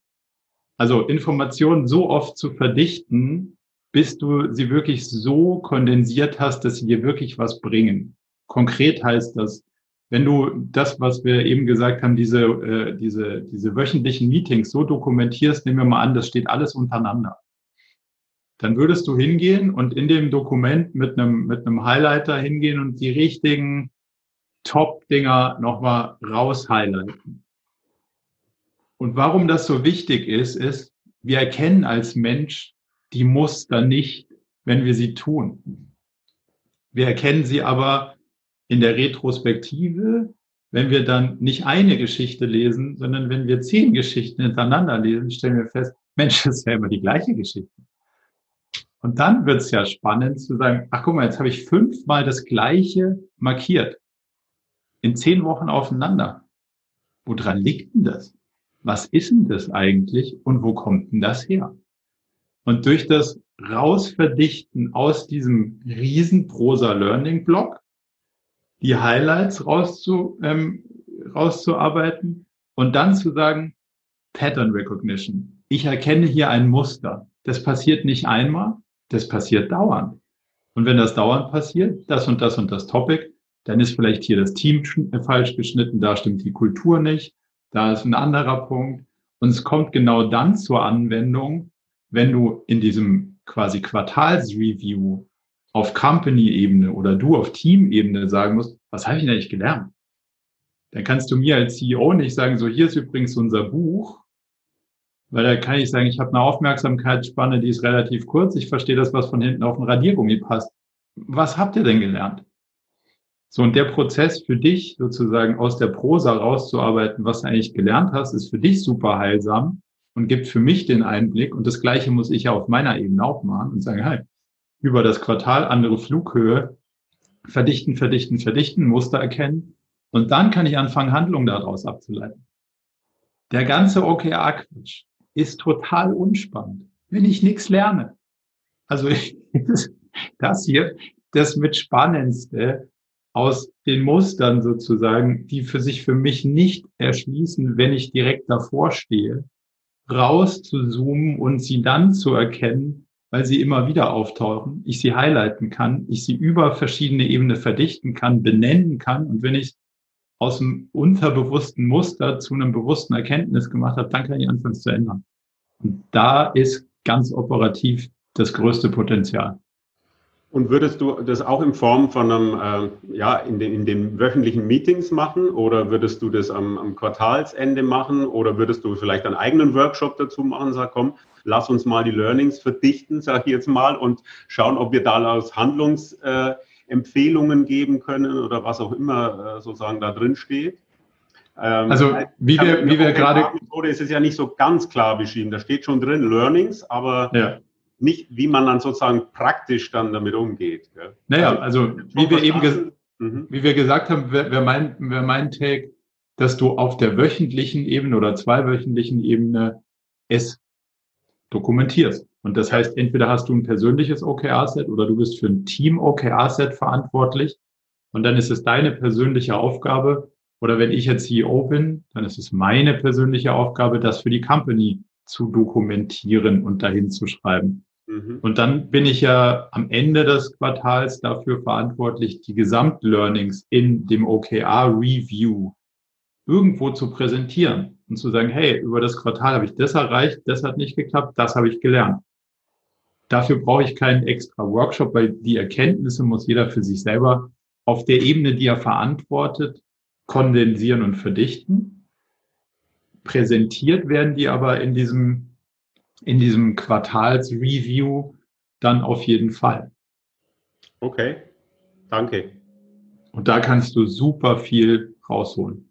Also, wenn, wenn wir einen Tipp heute mitgeben können, mach das und schreib das auf. Das ist zwar sauer anstrengend, aber nur dann erkennt man Muster. Weil wenn man es nicht aufschreibt, dann kann ich kein Muster erkennen, weil dann denke ich immer nur an das Problem von gestern. Sehe aber nicht, dass ich das Problem schon siebenmal hintereinander hatte und dass es eigentlich woanders liegt. Alles klar, danke dir. Gerne. Laura. Hallo in die Runde. Ähm, ich habe ein paar Fragen gestellt, die, glaube ich, auch so oder so anders schon zum Teil ähm, besprochen worden sind oder gestellt worden sind.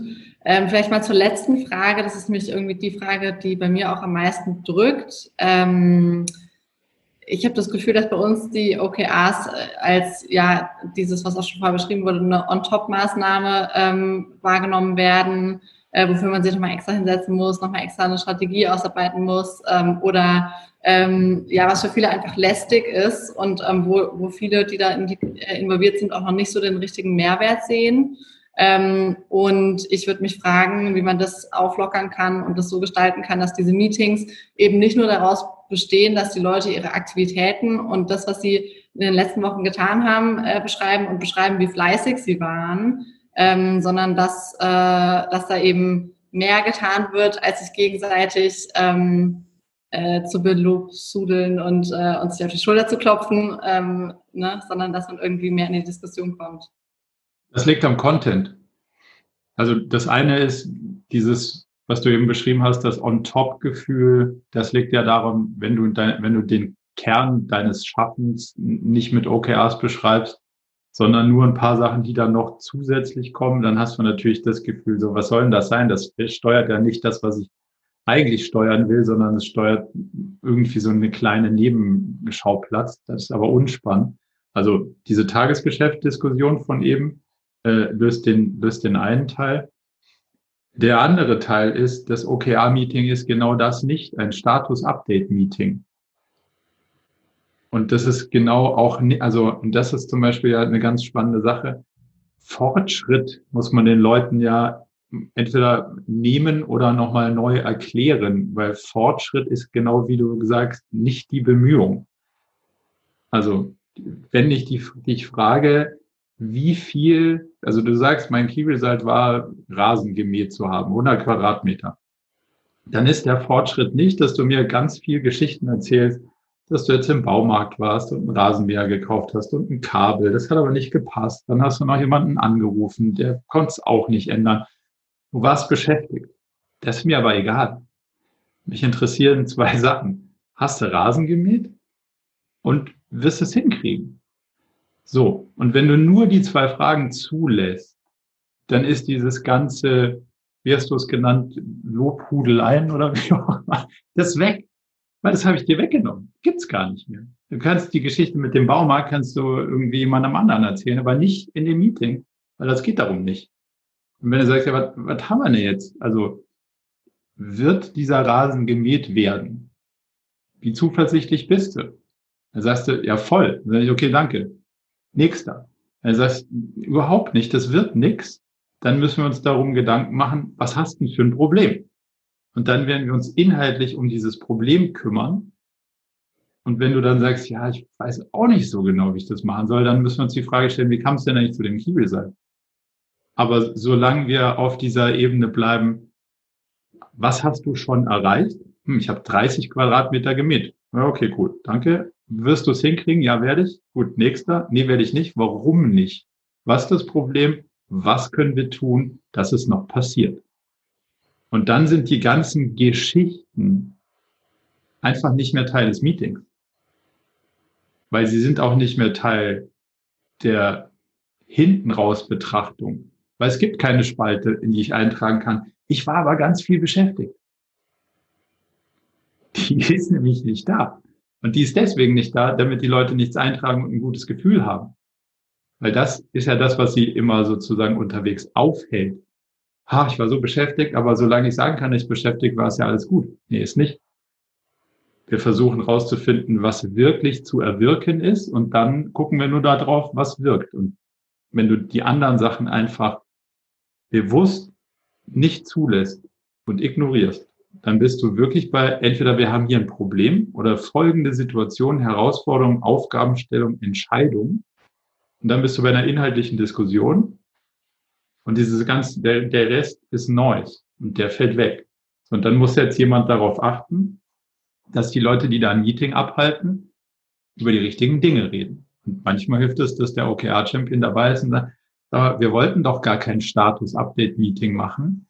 Wieso gehen wir denn jetzt hier rum und jeder sagt, wo er steht? Und dann kannst du symptomatisch wahrscheinlich darauf tippen, dass in 90 Prozent die One-on-Ones nicht stattgefunden haben und sich der CEO kein Bild vorher verschafft hat, sondern gerade seine Hausaufgaben auf diese Teamrunde verlegt, weil er nämlich keine Ahnung hat, wo die Leute stehen. Und ähm, dann denkt er sich, ach, ist ja ganz praktisch, die sitzen ja alle hier. Wenn ich schon hier sitze, dann frage ich sie doch mal, wo stehen wir denn eigentlich? Weil ich habe ja eigentlich eher meine Sachen delegiert und dann können die mir ja sagen, wo ich stehe. Aber der Hase läuft ja andersrum. Ich brauche ja ein Bild für, wo steht denn meine Company eigentlich, für die ich verantwortlich bin. Und dann sagst du mir, dass du in dem Teilbereich, den du mir versprochen hast, ein Problem hast. Und das versuchen wir jetzt gemeinschaftlich mit mehr Leuten zu lösen, weil wir zwei allein haben es nicht hingekriegt. Und dann wird das Meeting die Zeit wert. Wenn du das nicht machst, ist es wahrscheinlich eine große Zeitverschwendung. Und dann braucht man sich auch nicht wundern, dass die Leute gar keinen Bock haben, da teilzunehmen und sich denken, ach, irgendwie nervt das nur. Ja, ähm, okay, dann vielleicht noch eine, eine Folgefrage darauf. Ähm, also OKR sollen ja eigentlich so gut wie möglich messbar sein. Äh, jetzt mhm. haben wir zum Beispiel bei uns eine, eine Presseabteilung, die super schwer ähm, ihre Aktivitäten oder ihre äh, KRs äh, messbar machen kann. Ähm, wie wie wichtig würdest du sozusagen einschätzen, dass die Diskussion sich dann auch darum handelt, ähm, ne, haben wir jetzt irgendwie 70 Prozent, 80 Prozent, wie viel auch immer, oder ähm, macht es genauso viel Sinn, mit einem Ampelsystem zum Beispiel zu arbeiten oder Daumen hoch, Daumen runter? Ähm, naja, was will die Messbarkeit von uns? Die will, dass wir was finden, was stufenlos skaliert ein sinnvolles Ergebnis liefert. Daumen hoch, Daumen runter bist du auf der Input-Ebene. Es ist eine Ja-Nein-Frage. Hast du jemanden angerufen, ja oder nein? Ist mir total egal, ob du jemanden angerufen hast. Hat das was gebracht? Und wenn ja, was hat das gebracht? Und so ein PR-Thema ist ja dann auch schnell, wir haben sieben Cent-Outs an Journalisten gemacht. Also da kannst du sagen, hm, ob das jetzt sieben oder zehn sind, das könnte so eine Ja-Nein, haben wir was verschickt, ja oder nein, weil wenn wir es verschickt haben, haben wir es dann alle verschickt. Das ist aber nicht die Frage, sondern die Frage ist, äh, wie viele haben denn was drüber geschrieben und wie viele wurden denn erreicht? Und wenn du feststellst, so, ja, warte mal, hat keine Sau interessiert und hat auch niemanden erreicht, dann lässt es lieber weg. Und dann hilft dir das Ampelsystem nicht zu sagen, ja geil, aber ich habe es doch verschickt, sondern dann hilft dir die Erkenntnis, dass auf dieser stufenlosen Skalierung zwischen null und drei Millionen Leuten haben wir eher null erreicht. Das war nicht die richtige Ursache für die Wirkung, die wir erzielen wollten. Und dann kannst du eine Erkenntnis generieren. Wohingegen, wenn das ist, ich habe es verschickt, dann bist du ja bei, ich habe es verschickt. Würdest du es wieder verschicken, naja, ich, ich habe es ja verschickt. Ich könnte es auch nochmal verschicken. Die Frage ist, solltest du es nochmal schicken? Verschicken wirst du daraus nicht rauskriegen, weil du nämlich keine stufenlos skalierbare Messbarkeit hast im Sinne von, was hat's denn gebracht? Mhm. Und der Indikator ist meistens, wenn du es nicht richtig formulierst, brauchst du ja, nein, Ampel, was weiß ich was. Aber wenn du versuchst auf den, äh, was halt, was ist denn die Wirkung, die es erzielen soll, dann bist du richtig. Okay. Meistens lohnt sich da, da reinzudenken, bis du das gefunden hast, auch wenn es leider vielen Sachen sozusagen dann unangenehm wird, weil ja Mist, jetzt, das bringt ja gar nichts, was wir da machen. Ja, müssen wir uns was anderes überlegen. Aber das ist ja der Erkenntnisgewinn, den wir, den wir sozusagen daraus haben wollen. Hilfreich? Ja, danke. Sehr gerne. Verena. Ja, hallo. Ich schalte mich gerade mal wieder dazu. Funktioniert super. Ja. Dankeschön. Ähm, kurzer Hintergrund zu uns. Also mein Kollege, der Kasper, ist leider, leider rausgefallen. Dem sein Internet macht nicht mehr mit. Der war bis jetzt auch noch mit dabei. Wir haben zusammen, leiten wir ein kleines Startup, das wir Anfang des Jahres gegründet haben. Mhm. Ähm, bisschen was im digitalen Bereich. Und wir haben eben die Empfehlung erhalten, ähm, frühzeitig mit dem Thema OKRs uns zu beschäftigen und die auch gleich für uns als Zielsetzung festzulegen, um eben schnell an Ergebnisse zu kommen. Das heißt, unser Wissensstand oder unser Erfahrungsschatz ist jetzt das super gering. Wir haben jetzt einfach mal so ein OKR-Set aufgesetzt und haben dabei festgestellt, das wäre jetzt meine erste Frage, dass die KRs irgendwie mehr zu so einer To-Do-Liste, also zu so einer Abarbeitungsliste geworden sind. Ein ähm, konkretes Beispiel war eben das Thema Firmengründung, die ganzen Behörden, Bankkonten und so weiter und so fort. Da gibt es irgendwie so ein, da hat es uns schwer gefallen, die Metriken festzulegen, sondern einfach nur so, ja, zack, ist erledigt oder eben nicht. Mhm. Ist das Sinn der Sache oder wie könnte man das besser machen? Ja. Also es ist nicht Sinn der Sache, weil, wie du schon sagst, ist kein To-Do-Programm, sondern ist ein Zielsystem. Die Frage ist, was könnte denn das Ziel sein, was dahinter steht? Also was willst du denn damit eigentlich erreichen? Ja, die, das Ziel, also das Objective, das wir formuliert haben, ist zum Beispiel dieses, äh, ich weiß nicht, wie wir es genannt haben, das administrative Fundament für die Firma zu schaffen. Und dann musst du sowas wie Rechtssicherheit herstellen oder weiß der gar was. Ja, genau. Jetzt habt ihr aber sicher wahrscheinlich noch irgendwas, was die Firma eigentlich machen soll. Das, das sind ja die spannenden Sachen. Genau, also die, ja, das wäre dann ein anderes Objective. Ja, dies, dies, wir sagen, ein Objective ist dann, unser Produkt ist marktreif, das andere Thema ist dann ähm, Markenwelt etablieren im Bereich Marketing und solche Sachen. Und was nochmal konkret deine Frage? Ja, die konkrete Frage ist jetzt bei diesem Beispiel von administrativer Grundlage schaffen, sind die, ist das Objective relativ klar und einfach zu finden gewesen. Die KRs allerdings eben dann sind eine To-Do-Liste geworden. Wie, also haben wir geklärt, eine To-Do-Liste ist nicht ideal oder es soll eigentlich nicht hm. sein. Und wie kann ich diese To-Dos, Geschichten, die eben mit Ja oder Nein zu beantworten sind, ist erledigt oder ist nicht erledigt, ähm, ist nicht messbar, kann ich keine Metrik hinterlegen, ähm, wie kann ich das denn besser formulieren? Das ist halt, also wie gesagt, die, diese To-Do-List, ne, ich muss den Anwalt anrufen und den Steuerberater und dann muss ich auch noch irgendwie eine Gewerbeanmeldung machen und so. Das gehört da alles nicht rein, weil das ist halt einfach kein Projektmanagement-Tool. So. Das muss halt verdichten in, ähm, was könnte ein Effekt sein, der sich daraus ergibt? Also jetzt auf blöd. Der negative Effekt ist, du zahlst 1000 Euro Strafe, wenn du es nicht hingekriegt hast. Der positive Effekt, den du sparen könntest, könntest du sagen, ähm, wie viel Aufwand muss ich da reinstellen? Wie viel, also kriege ich es hin, dieses ganze Gründungsmassaker für unter 3000 Euro hinzukriegen? Ja. So, schaffst du es, dass, dass du die Rechtssicherheit hingekriegt hast für und das, du hast so eine grobe Schätzung und denkst, hm, es wird wahrscheinlich fünf kosten, aber vielleicht kriege ich es irgendwie günstiger hin oder kriege ich kriege ich es schneller hin, kriege ich es mit weniger Aufwand hin. Mhm.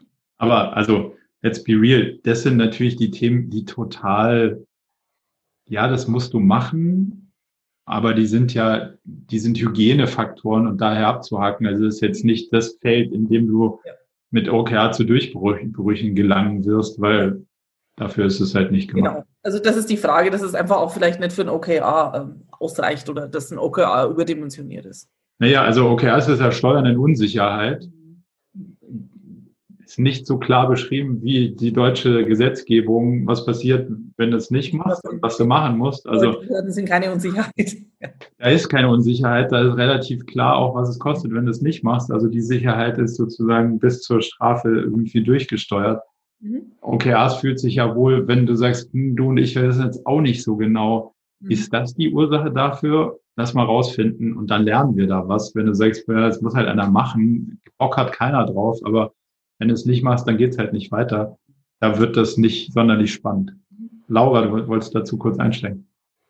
Ja, und zwar frage ich mich jetzt gerade, ähm, wir haben ja gerade eben gesagt, dass wir das Tagesgeschäft mit abbilden sollen. Und bei mhm. uns ist es auch so, dass es im Tagesgeschäft sehr, sehr viele To-Dos gibt, die einfach abgearbeitet werden müssen. Ähm, jetzt frage ich mich gerade, ne, also so zum Thema Ressourcenüberblick bekommen, würde ich ja trotzdem gerne wissen, welche Ressourcen auf solche Dinge wie Rechtssicherheit herstellen draufgehen und welche ich dann noch on top habe. Wie kann das ich ist, das machen? Das ist der, also das ist ein Trade-off zwischen, okay, ist nicht ideal, aber wir sterben lieber den Tod, wir nehmen diese Sachen dann rein und wissen, sie sind nicht sonderlich spannend, aber sie sind eben da. Inhaltlich stellen wir die Aussage des Müssens erstmal in Frage. Weil grundsätzlich müssen wir erstmal nichts. Und du kannst auch irgendwie da draußen was verkaufen, ohne die Rechtssicherheit hergestellt zu haben. Du musst halt nur mit den Konsequenzen leben können. Das heißt, das Müssen ist immer ein Preis-Leistungs-Verhältnis. Dessen musst du dir bewusst sein und die Entscheidung musst du aktiv treffen. So. Wir nehmen das dann mit rein, um genau den Effekt zu erzielen, den du gesagt hast. Ich kann den Aufwand gegeneinander abwägen und kann sagen, puh, das macht so viel Aufwand.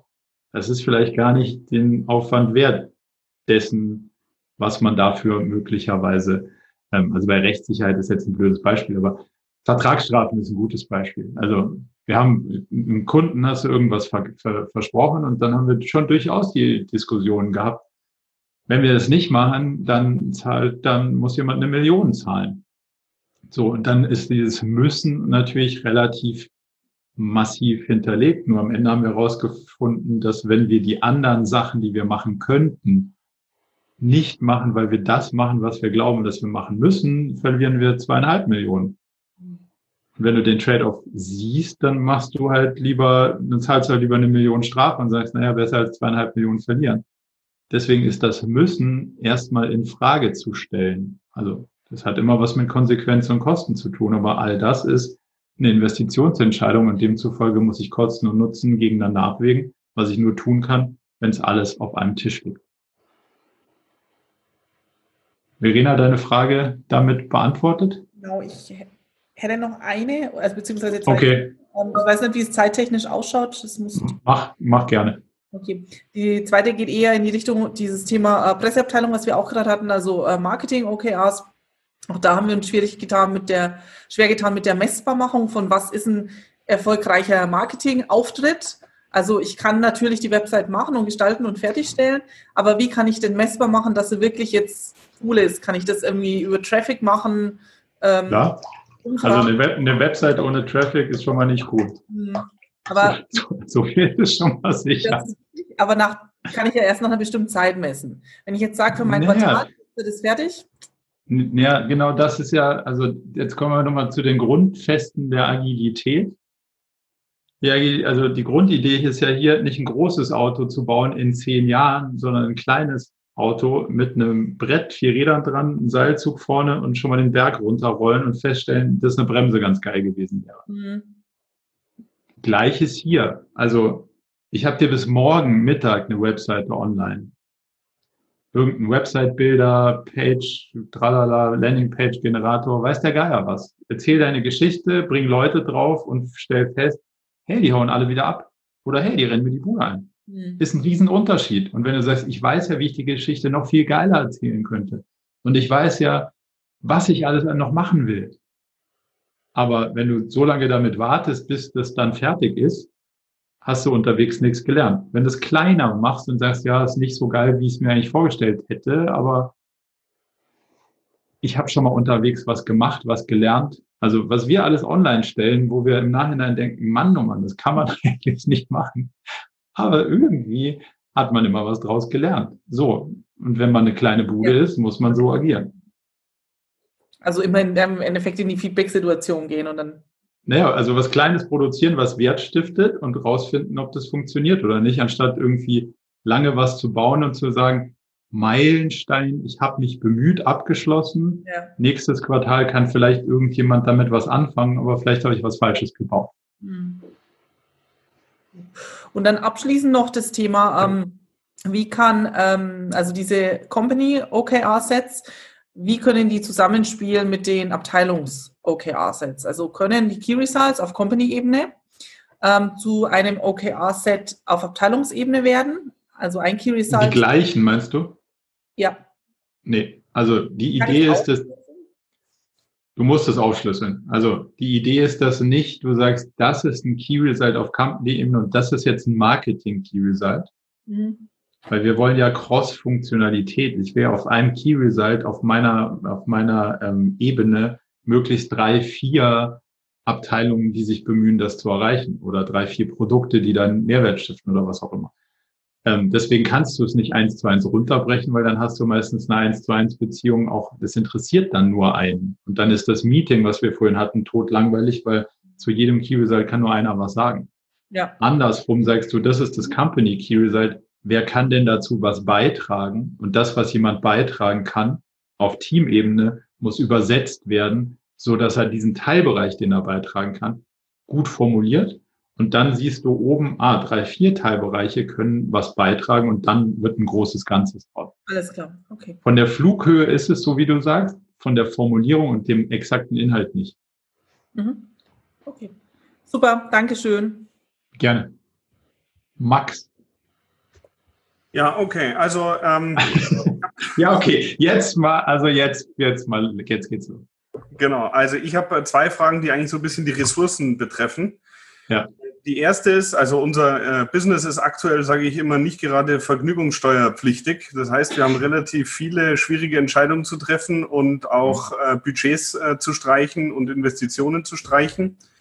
Und da ist jetzt meine Frage, wenn wir ein Key oder wenn wir, wenn wir ein OKR-Set haben, an dem alle arbeiten und wir feststellen, dass zur Erreichung eines Key Results beispielsweise wirklich eine doch größere Investition nötig ist und wir einfach sagen, nee, das können wir aktuell nicht machen, äh, soll man solche Key Results dann ähm, streichen, auf Rot setzen, äh, umformulieren? Also wie geht ihr mit so, äh, sage ich mal, wirklich äh, unvorhergesehenen äh, Geschichten um, mhm. äh, wo es einfach dann einem die Hände gebunden sind? Und zwar nicht nur ein bisschen, sondern für ein Key Result wirklich komplett. Grundsätzlich kannst du ja dann, also du kannst das ähm, über in dem Meeting, das regelmäßig stattfindet, diskutieren und entscheiden. Die Grundidee wäre ja erstmal das Confidence Level auf Null zu setzen und zu sagen, das wird nix. Transparenz hergestellt. Ja. So. Und dann ist halt wichtig, dass alle dessen sich bewusst sind und sagen, das wird nix und lasst uns auch bitte nicht versuchen, weil an der Stelle fehlt uns das Budget oder wir haben uns dagegen entschieden. Wenn das klar formuliert ist, hat damit ja auch keiner ein Problem. So, und jetzt ist die, die, die spannende Frage, wenn du die außergewöhnliche Situation hast, dass dir jetzt so langweilig geworden ist, dass du sagst, oh, aber da würde ich gerne was anderes für versuchen, dann kannst du das natürlich streichen und sagen, das ist abgemeldet, aber dafür versuchen wir mit dem Rest der Zeit noch X. Mhm. Also die Wahrscheinlichkeit, dass, dass du das brauchst, ist in der Regel nicht so hoch. Also meistens bist du gut damit bedient, das abzumelden und versuchen, den Rest wenigstens über die Linie zu kriegen, weil das ist ja schon anstrengend genug. Ja. Okay, ja, wir hatten diskutiert, ob man dann im Zweifelsfall noch ein zweites Key Result sozusagen aufnimmt. Also, dass man das eine Confidence Level 0 und dafür nehme ich ein anderes mit auf und sage, anstelle dessen versuche ich ein kleineres Detail Teilthema noch irgendwie weiter voranzubringen. Genau, du musst ja halt nur die Frage stellen, solltest du das tun? Also du hast ja noch 19 andere Kiwi-Salz, die auch irgendwo vor der Ziellinie stecken. Ja, also in dem, Fall, in dem Beispiel wäre es durchaus möglich gewesen, aber äh, das ist einfach allgemein. Dass ja, ja, genau. Äh, also wir haben jetzt grundsätzlich eigentlich gesagt, nee, also an den Key Results wird nichts rumformuliert, weil ich nämlich nee. auch genügend Leute kenne, die dann sagen, ah, das könnten wir so schreiben, dann schaffen wir es vielleicht doch noch. Also das ist nicht unser Ziel. Nee, das ist ja auch genau das, also du kannst ja nicht das Ziel deinem, deiner Position anpassen. Also du kannst ja, ja nicht sagen, du kannst nicht sagen, ich wollte nach Berlin fahren, aber jetzt bin ich in Bamberg, also deswegen ändere ich mein Ziel auf Bamberg. Das ist ja auch ganz schön. Ja, nee, also da haben wir uns auch dagegen entschieden. Ähm, aber äh, dann vielleicht noch im Anschluss die zweite Frage zum, zum Thema Ressourcen, Schrägstrich Ressourcenplanung. Wo wir uns schwer tun, ist in der Abschätzung, wie viel Aufwand steckt denn eigentlich in manchen Key Results? Und dann äh, sind wir hoch motiviert, beschließen die Themen zusammen. Ähm, mhm. Und äh, vom Kari Jacobi kommt gleich eh noch eine andere Frage dann. Aber wir beschließen das zusammen und dann soll es losgehen. Und dann äh, beschäftigen wir uns wirklich im Detail mit der Erreichung der Key Results, machen Projektpläne und dann stellen wir plötzlich fest, ui, äh, äh Abteilung IT äh, doppelt bebucht, in Anführungszeichen. ja. Und die da ist meine konkrete Frage, jetzt muss ich hier nur mal meinen Kollegen rausschmeißen, sorry. Äh, meine konkrete Frage ist, ähm, wie viel Aufwand soll man vor der Verabschiedung von Key Results in die Aufwandschätzung stecken? Ja. Speziell auf IT oder im Generellen?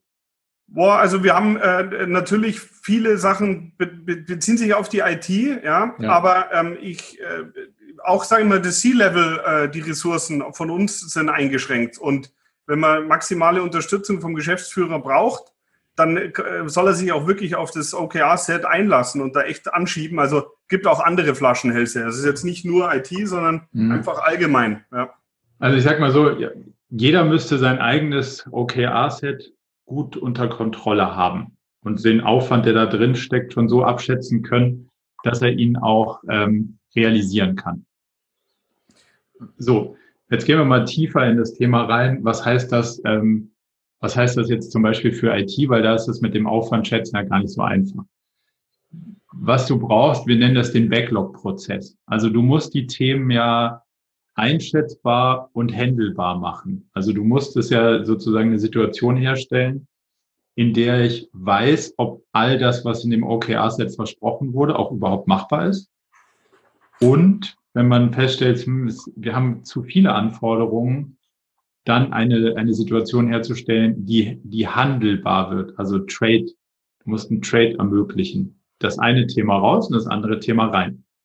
Dazu musst du aber wissen, wie groß sind denn die Themen ungefähr. Damit du jetzt aber nicht dem, ähm, diesem, diesem äh, ja, Rabbit Hole sozusagen folgst, alles das, was irgendjemand sich überlegt hat, klein granular zu schätzen, gibt es ja unterschiedliche Schätzgenauigkeiten, sagen wir es mal so. Und wir machen es so, dass du auf epischer Ebene den ganzen Themen T-Shirt-Sizes zuweist. Also da kommt jemand und sagt, hm, ich kann das alleine nicht, ich brauche IT, ich mache eine App.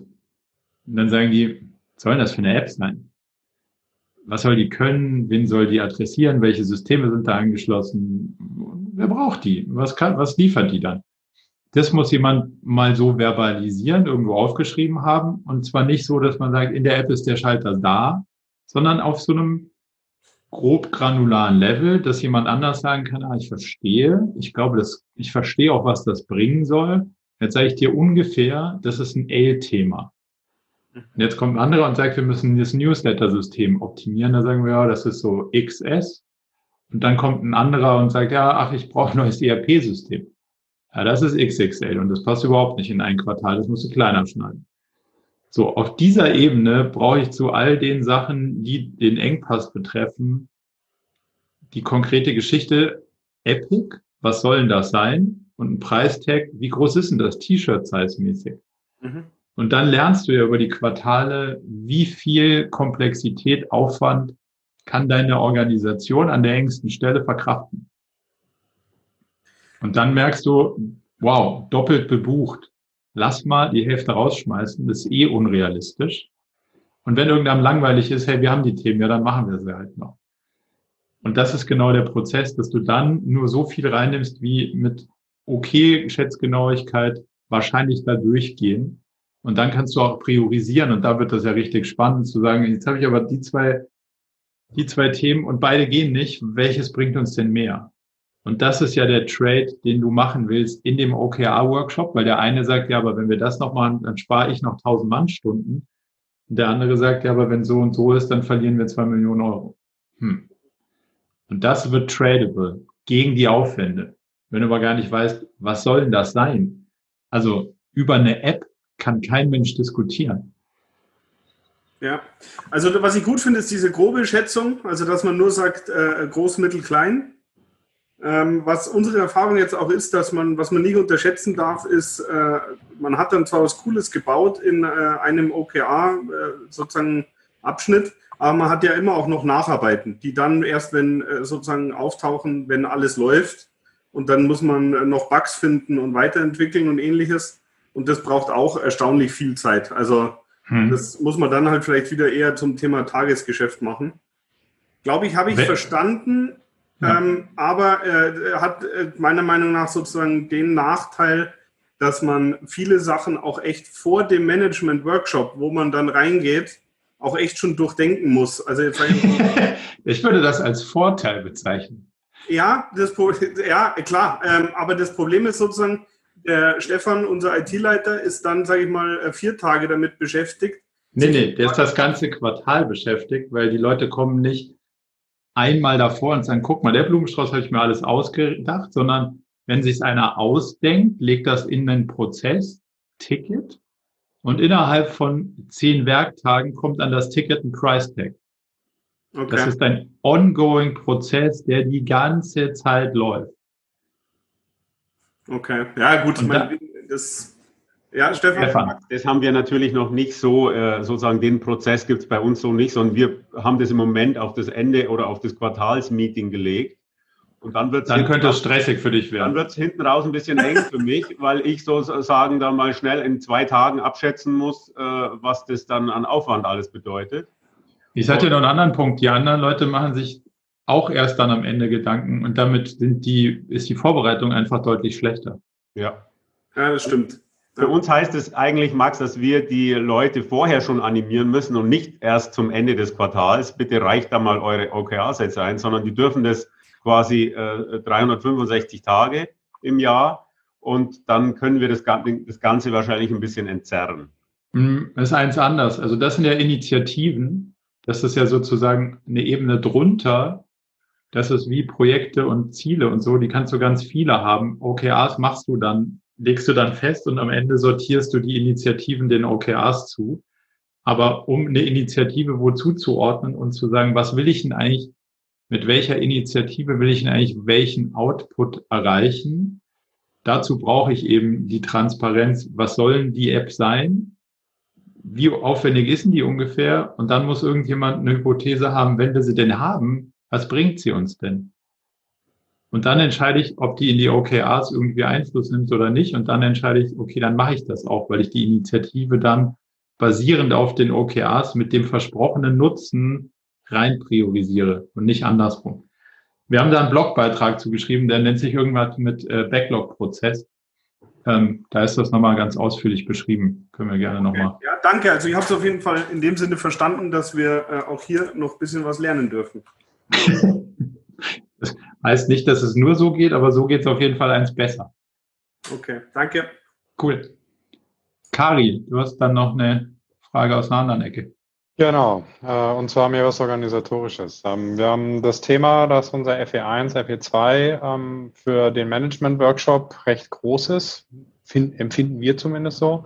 Ähm, wir reden hier von ein bisschen über 20 Leuten und wir haben uns, wir haben jetzt die ersten zwei Management-Workshops eigentlich durch und äh, stellen uns die Frage, ob das, ob wir das verschlanken können, ob wir das auf eine andere Ebene heben können so mhm. dass es weniger Leute werden und das dann anschließend ähm, runterbrechen und verteilen, was, was dort in einer etwas kleineren Runde beschlossen wird. Also ich fasse mal andersrum zusammen. Der Workshop ist ja C-Level und eins drunter. Mhm. Und deine Frage ist, hattet ihr noch eine Ebene zusätzlich dann dazu oder nicht? Also die zwei Ebenen nur? Nur die zwei Ebenen, genau. Okay, und wie viel, von wie vielen Leuten reden wir da? Ähm, all in all 22 Leute. Muss man sich halt die Frage stellen, das ist, wie du sagst, eine organisatorische Frage, weil du musst ja auch das wöchentlich sozusagen durchziehen mhm. und das, ähm, ich bin ja auch ein Freund von flachen Hierarchien, aber die Frage ist, ist das handelbar? Und vielleicht muss man das irgendwie ein bisschen verdichten in der Struktur. Also die Weeklies, die Weeklies gehen gut. Das funktioniert auch jetzt momentan äh, über Telco machen wir das, das ist super. Ähm, aber wie gesagt, der Management-Workshop, das ist halt äh, schon sehr ressourcenintensiv, das ist das eine. Auf Und, wie viele äh, Leute verdichtet das im C-Level? Äh, Vielleicht Genau. Max. Also ich bin in dem Fall der C-Level.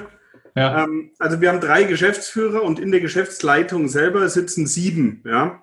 Und mhm. äh, wir haben sozusagen, also das heißt, das ist die Geschäftsleitung plus die Ebene drunter. Okay, aber das sind ja schon drei Ebenen.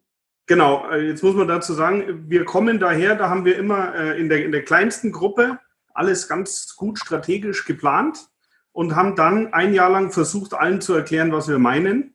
Und ähm, äh, mit dem Zustand waren wir nicht ganz zufrieden. Und jetzt haben ja. wir, aber das, was der Kari sagt, ich bin da äh, der gleichen Auffassung, das ist so ein Zielkonflikt. Und jetzt haben wir es aber mal bewusst anders gemacht und haben gesagt, nee, wir mhm. nehmen C-Level, also die Geschäftsleitung, ja, das ist bei uns nicht nur die Geschäftsführer, weil ich alleine eh nichts machen kann, sondern wir nehmen ja. die Geschäftsleitung plus die Ebene drunter. Ja, das ist eine Ebene zu viel.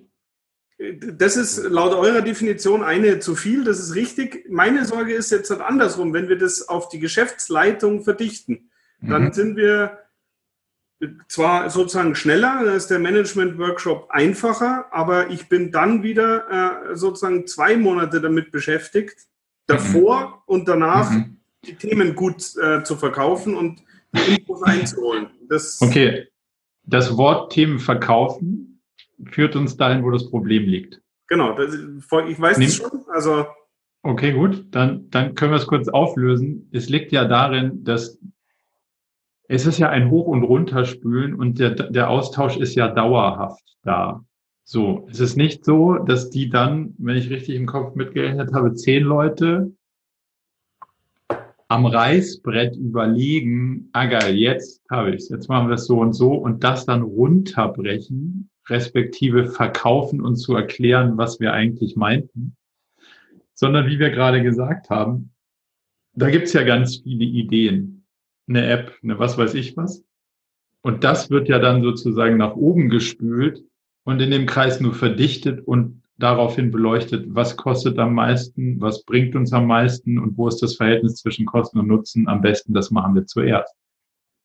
Das heißt, du musst gar keinem irgendwas verkaufen und du musst auch keinem erklären, wie es gedacht ist, weil es nicht deine Idee gewesen, sondern deren Idee. Und demzufolge musst du es gar keinem erklären, sondern es kommt ja aus den Teams heraus. So. Wenn das nicht so ist, ist das Bindeglied zwischen den beiden das Problem. Also, wenn die Führungskraft, einer der sieben, nicht in der Lage ist, aufzunehmen, was das Team für Impulse hat, das mit euch zu teilen, zu verdichten, zu entscheiden und wieder zurückzubringen, dann wird das nicht nur in dem Workshop nicht funktionieren, dann wird das nie funktionieren. Und dann ist das das Problem. Wenn du dauerhaft in diesem Circle bist und die Leute dauerhaft selber darüber nachdenken im Rahmen der Strategien, können wir das als sinnvollstes machen und das bringe ich so und so ein dann hast du gar nicht das Problem, dass du irgendwas erklären und verkaufen musst, weil das ist ja nicht originär in dem kleinen Kreis erfunden worden. Das heißt also, wenn ich das, wenn ich das jetzt richtig verstanden habe, dass wir tatsächlich eigentlich einen, einen zu groß gewählten Teilnehmerkreis haben für den Management-Workshop. So, okay. Weil ihr drei Ebenen drin habt. C-Level, das, was ihr als Geschäftsleitung bezeichnet, ja. ist ja dann quasi schon die zweite Ebene und darunter noch eine dritte Ebene. Und drei Ebenen die dritte Ebene und die erste stehen ja gar kein, in gar keinem Verhältnis zueinander und dadurch wird das halt zu breit und gibt unserer Sicht auch nicht den, den, den entsprechenden Mehrwert, das gemeinsam zu diskutieren, weil dazu hast du ja diese Verdichtungsebene und wenn die Verdichtungsebene nicht verdichtet, dann ist das das Problem. Also noch kurz zur Ergänzung, ich sehe das ähnlich. Ja. Ähm, äh, ich glaube aber auch da ist es so, dass wir halt auch auf einer Reise sind also ja. das heißt, wir haben zu Beginn, äh, müssen wir ja auch erstmal, also wir, ja, diese Methode lernen. Und ja. wir haben jetzt nichts davon gehalten zu sagen, okay, jetzt lernen die, dann lernen die, dann lernen die, sondern nee. wir haben in dem Fall wirklich eigentlich alle unsere Führungskräfte haben wir uns zusammen hingesetzt, äh, auf Deutsch gesagt, äh, ohne Budget und nur mit äh, Motivation und haben gesagt, komm, wir, wir, lernen das jetzt einfach. Und das ist super. Hat sozusagen der Abteilungsleiter, sage ich mal, auf Ebene 3 hat äh, das Thema, äh, wie formuliere ich gute Key Results, auch den Geschäftsführern erklärt. Und so, so, so sehe ich das, ist es halt auch zum Teil gekommen, dass wir das Ganze auch wirklich als eine Truppe äh, gemacht haben. Das hat äh, Nachteile, also da stimme ich vollkommen zu. Ähm, aber äh, auf der anderen Seite, was wir halt positiv gesehen haben, war die Unterstützung für das Thema war relativ hoch, weil wir es in dem Sinne gemeinsam gemacht haben. Wir haben aber auch nicht gesagt, dass das sozusagen bis zum Jahr 2025 so bleibt, mhm. sondern wir müssen einfach mal schauen, weil bei uns geht jetzt ja sozusagen die Erfolge von OKR und lernen, wie OKR überhaupt funktioniert. Da, da sind wir, das rutscht halt sozusagen, geht halt Schritt für Schritt nach vorne. Und ähm, ich verstehe den Punkt, ja, äh, also drei Schichten zu viel ähm, im, im Moment. Ich verstehe auch den Aufwand, aber äh, auf der anderen Seite fühlt sich, finde ich, auch irgendwie ganz gut an. Also die Sachen, die man gemeinsam da beschlossen und verhandelt hat, die wurden meiner Meinung nach eigentlich auch ziemlich gut umgesetzt. Also würde die Ergebnisse jetzt nicht als äh, äh zu, zu, schlecht einstufen. Ja, die Frage ist nur, kriegst du die, kriegst du die gleichen Ergebnisse mit weniger Anstrengung hin? Ähm, und dass alle zusammen OKRs machen und lernen, finde ich total gut. Ähm, dass alle einmal die Woche über Themen diskutieren, die sie nicht zwingend beeinflussen können, weil die Ebenen irgendwie falsch verdrahtet sind. Das ist möglicherweise ein bisschen zu viel Anstrengung. Ähm, das könnte man an der Stelle vielleicht es ist vielleicht mein Hippie-Kommunen gehen, alle zusammen und äh, habe ich ne, habe ich grundsätzlich nichts gegen, aber vielleicht kannst du vielleicht kannst du den, den Inhalt ein bisschen ändern und sagen trotzdem alle zusammen, aber lass mal über das reden, was wir bei OKRs gelernt haben, was hat gut funktioniert, was nicht so gut und nicht alle mit allen über alle Inhalte. Das könnte ein bisschen anstrengend werden. Nee, das äh, ist mit Sicherheit auch so. Ich meine, wir haben auch ein OKR-Set vorgegeben, äh, äh, Bums aus fertig, weil wir gesagt haben, da geht es um die Corona-Krise und da würde das ist ja, das ist aber nicht so hippie kommun Genau, äh, also dementsprechend war das nur bei 50 Prozent so, weil wir uns zwei okay. vorgenommen haben. Aber also ich finde es total schwierig, muss ich ehrlich sagen. Ich bin da immer hin und her gerissen. Äh, also in dem Fall, ich finde die Frage gut. Äh, Habe da aber auch tatsächlich keine abschließende Meinung dazu. Ja, also probiert es mal aus, mit zwei Ebenen funktioniert es erfahrungsgemäß besser als mit drei. Mhm. Danke. Mhm. Danke. Viktor, du hast noch eine Frage. So, ja, hallo an alle. Äh, hallo Marco. Sorry, meine Kamera irgendwie funktioniert nicht. Gestern umgebaut worden, der Bildschirm, aber muss ich wieder aktivieren, aber ich hoffe, ihr könnt mich hören. Ja. Äh, ja, also ich habe jetzt eigentlich zugehört, ich habe mich angemeldet äh, hier zu dem Meeting, weil wir haben noch überhaupt keine Erfahrung äh, zu OKRs und äh, ja, und wie die Einführung und generell die Führung mit OKRs funktioniert, würde mich interessieren. Und schon länger habe ich vor, auch ein Mitarbeiterbeteiligungssystem auf Erreichung von Zielen quasi einzuführen und ob das auch eine gute Möglichkeit ist, vielleicht auch hier mit OKRs zu steuern. Das wäre die Frage. Nein. Ja, und ja, also und vor allem, wie ist, das, wie ist es handelbar? Ist es eher einfach handelbar, auch für Mitarbeiterinnen und auch für mich als Geschäftsführer äh, im Monitoring, in, Begleit in der Begleitung? Und, ja, vielleicht nur kurz zu diesen Themen. Und sonst, glaube ich, könnte man uns ja mal separat das genauer anschauen. Weil du bietest ja auch, glaube ich, Seminare an, Ausbildungen auch in diese Richtung. Genau. Ähm, vielleicht so, so im Generellen mal die, ähm, ist es einfach und händelbar? Nee, es kann, also es, es, es ist einfach händelbar, aber es ist ganz schön anstrengend. Aber sich über die richtigen Ziele Gedanken zu machen, und wir sehen das ja so als Investmentgeschäft, also du musst ja immer sagen, wo investierst du deine Ressourcen, ist halt eine intellektuelle Herausforderung. Und deswegen ähm, muss man sich bewusst sein, dass das ganze Thema anstrengend ist. Aber es ist lohnenswert. So.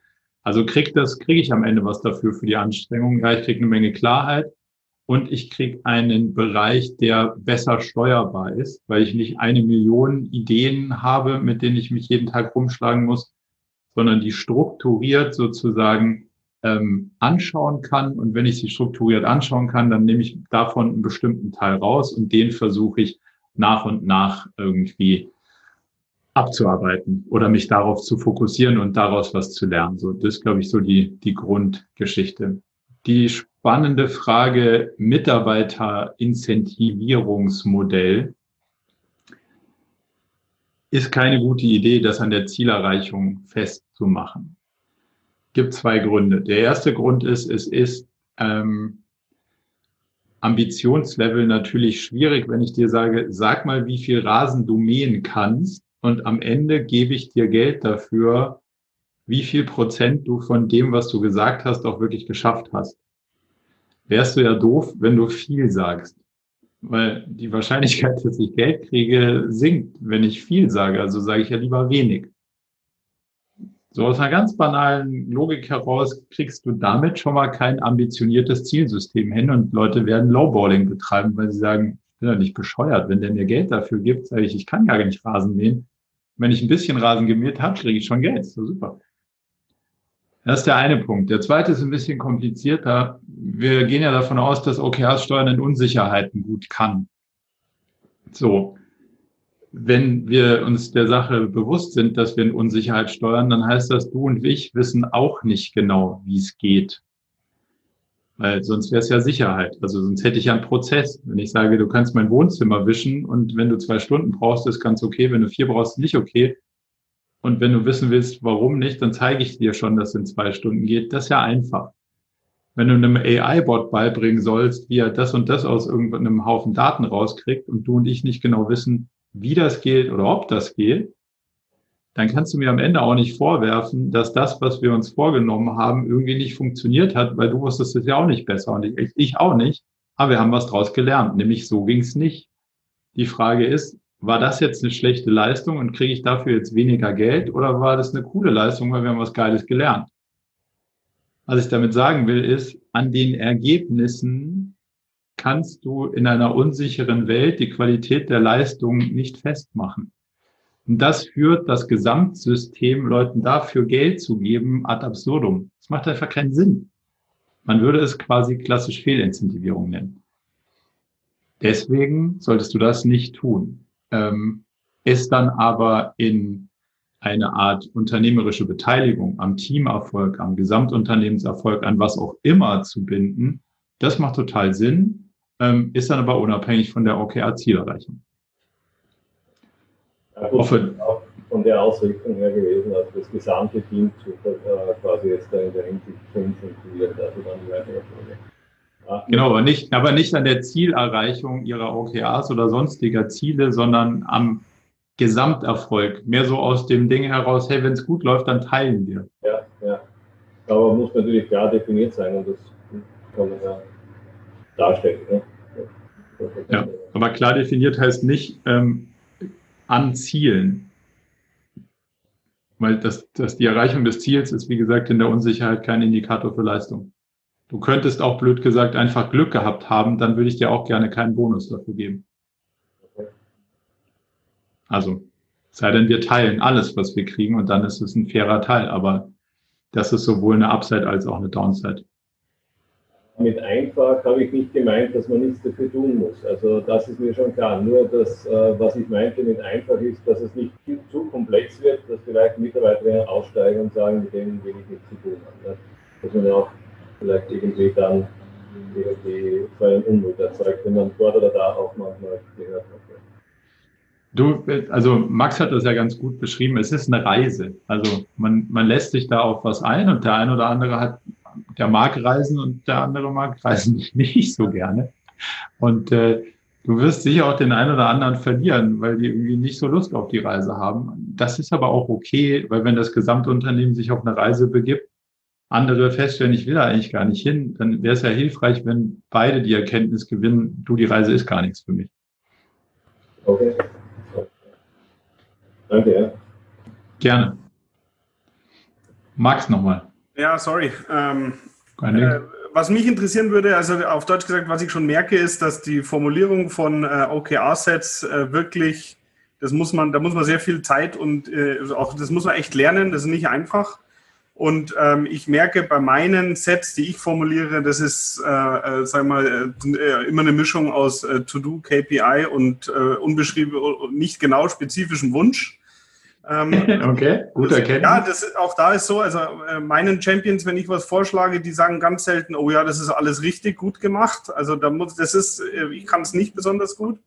Was mich aber interessieren würde, ist, ähm, wie könnte denn so ein Tagesgeschäft äh, äh OKR-Set in der Vertriebsabteilung zum Beispiel ausschauen? Habt ihr, äh, habt ihr da irgendwie mal ein Beispiel oder so? Weil da habe ich auch wirklich wenig gefunden, wo ich mich inspirieren lassen kann äh, äh im Internet. Also schon viel gegoogelt, aber habe ich wenig gefunden, was ich, weil das ist wirklich für unsere Führungskräfte echt sauschwer. Also ähm, Also wir haben Beispiele, weiß jetzt nicht, ob Vertriebsabteilung, aber wir könnten mal eins schreiben und das dann publishen und dann, dann hast du mal Input dazu. Das wäre total cool. Also da gebe ich auch gerne Rückmeldungen, vielleicht wie ja. die bei uns ausschauen. Also wenn ihr das bei LinkedIn postet, kommentiere ich es gerne und setzt ja.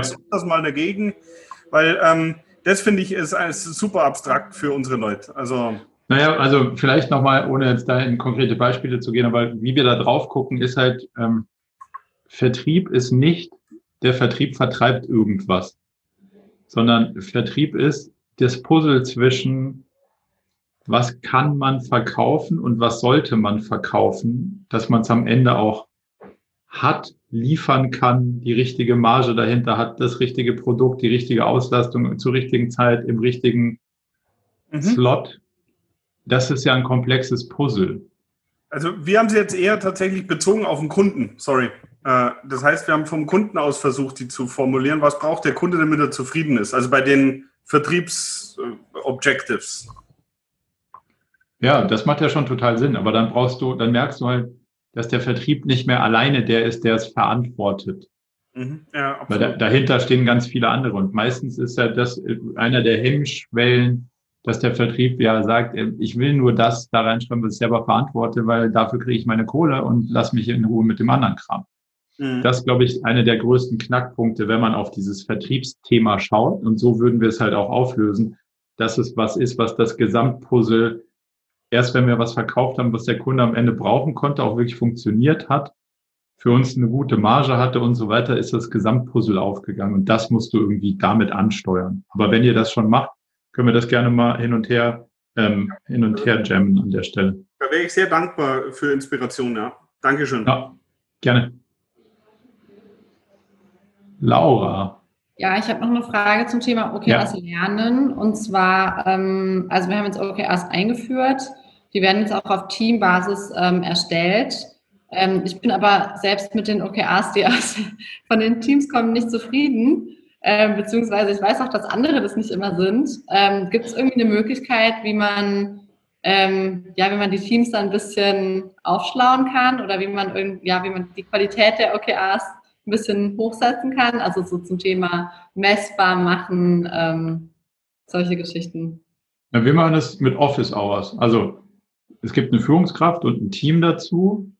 Und dann ähm, gibt es ja einen OKR-Set-Vorschlag und dann geht der OKR-Champion da drauf und sagt, zeig doch mal, was habt ihr euch denn überlegt? Und dann äh, geht man das mal durch und diskutiert und sagt, hm, komisch, hier habt ihr gar nicht euch an die Regeln gehalten und da auch nicht und da auch nicht. Und lass mal gemeinsam überlegen, ob das besser geht. So, dass man so in einer gecoachten Situation aus einem Vorschlag einen verbesserten Vorschlag macht und das dann halt über mehrere Quartale führt dazu, dass die Qualität langsam steigt. Okay, das würde dann für mich bedeuten, dass ich mit acht Teams Office Hours mache. Das ist ein, ja, also das ist, also ehrlicherweise ist das Standard nach einem OKR-Workshop, dass dass das so ist. Also wir haben immer einen ganzen Tag Office Hours mindestens nach einem OKR-Workshop, um da voll drauf zu gehen, ähm, um die Qualität nochmal hochzukriegen, weil du kriegst im Workshop die Qualität nicht dahin, wo du sie haben willst. Ja, genau. Also das ist eben auch das, was, was uns aufgefallen ist. Und dann gehen wir mit so halbfertigen OKRs irgendwie ins Quartal, die ähm, ja, wo, wo, die, wo manche Teams so sagen, so ja, passt doch, und andere sagen irgendwie so, ja, komische OKRs, ähm, würde ich gerne verbessern. Genau, da ist Office Hours die, die, die Methode der Wahl. Okay. Cool. Jetzt müssen wir so ein bisschen auf den Zeitrahmen äh, schauen, aber zwei Fragen kriegen wir, eine, zwei Svetomir, du bist die, glaube ich, letzte sinnvolle Frage, also nicht sinnvolle, sondern im Sinne von außer hier steht, hier steht sonst, Sie müssen weg. Das meinte ich mit, äh, in den Kommentaren sind gar keine Fragen mehr. Was, was ist deine Frage noch zum Abschluss? Ähm, effektives Alignment.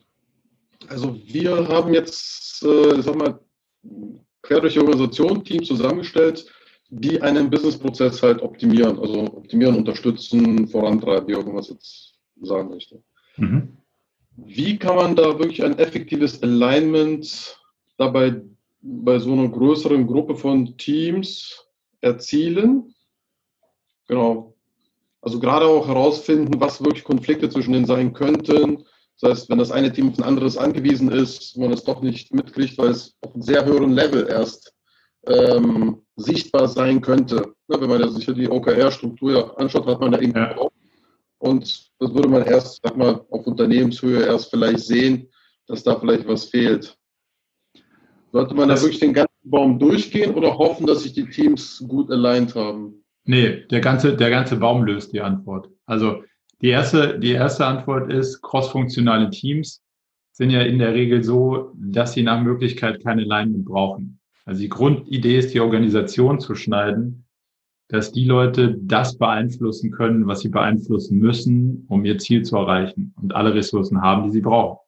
Also erste Aufgabe ist, verhindern, dass du ein Alignment brauchst.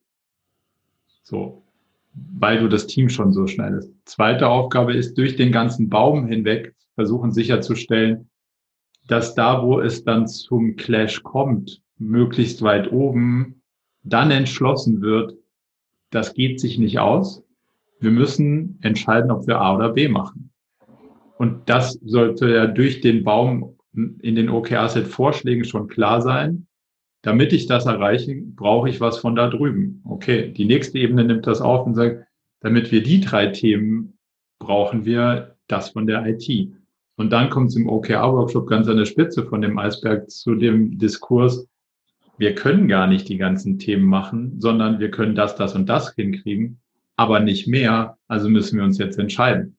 Und dann ist die Entscheidung mit kompletter Rückendeckung der Organisation getroffen. Und dann wird es runtergebrochen und sagt, das Thema kam leider nicht dran, weil das und das und das bringt uns mehr. Und dann ist es völlig in Ordnung. Mhm. Okay. Hilfreich? Hilfreich, ja. Cool. Danke. Danke. Dann haben wir, glaube ich, den zeitlichen Rahmen ganz gut ausgenutzt. Ähm, vielen Dank für die ganzen spannenden Fragen. War wirklich ein gutes, war, war eine gute, fast zwei Stunden. Wow. Ähm, vielen, vielen Dank für eure Interaktion und wir hoffen, es hat ein bisschen die eine oder andere Sache erhellt. Ja, danke euch. Also war echt super, war sehr informativ und ja, hat schon Dank. viel gebracht. Dann, dann, gerne bald wieder und äh, euch gerne. noch eine gute Woche. Ja, also. danke Marco. Bis dann. Guten Abend. Ciao. Danke. Ciao. Ciao. Tschüss, danke. Okay, das war's dann auch schon wieder mit der aktuellen Episode vom Murakami Podcast.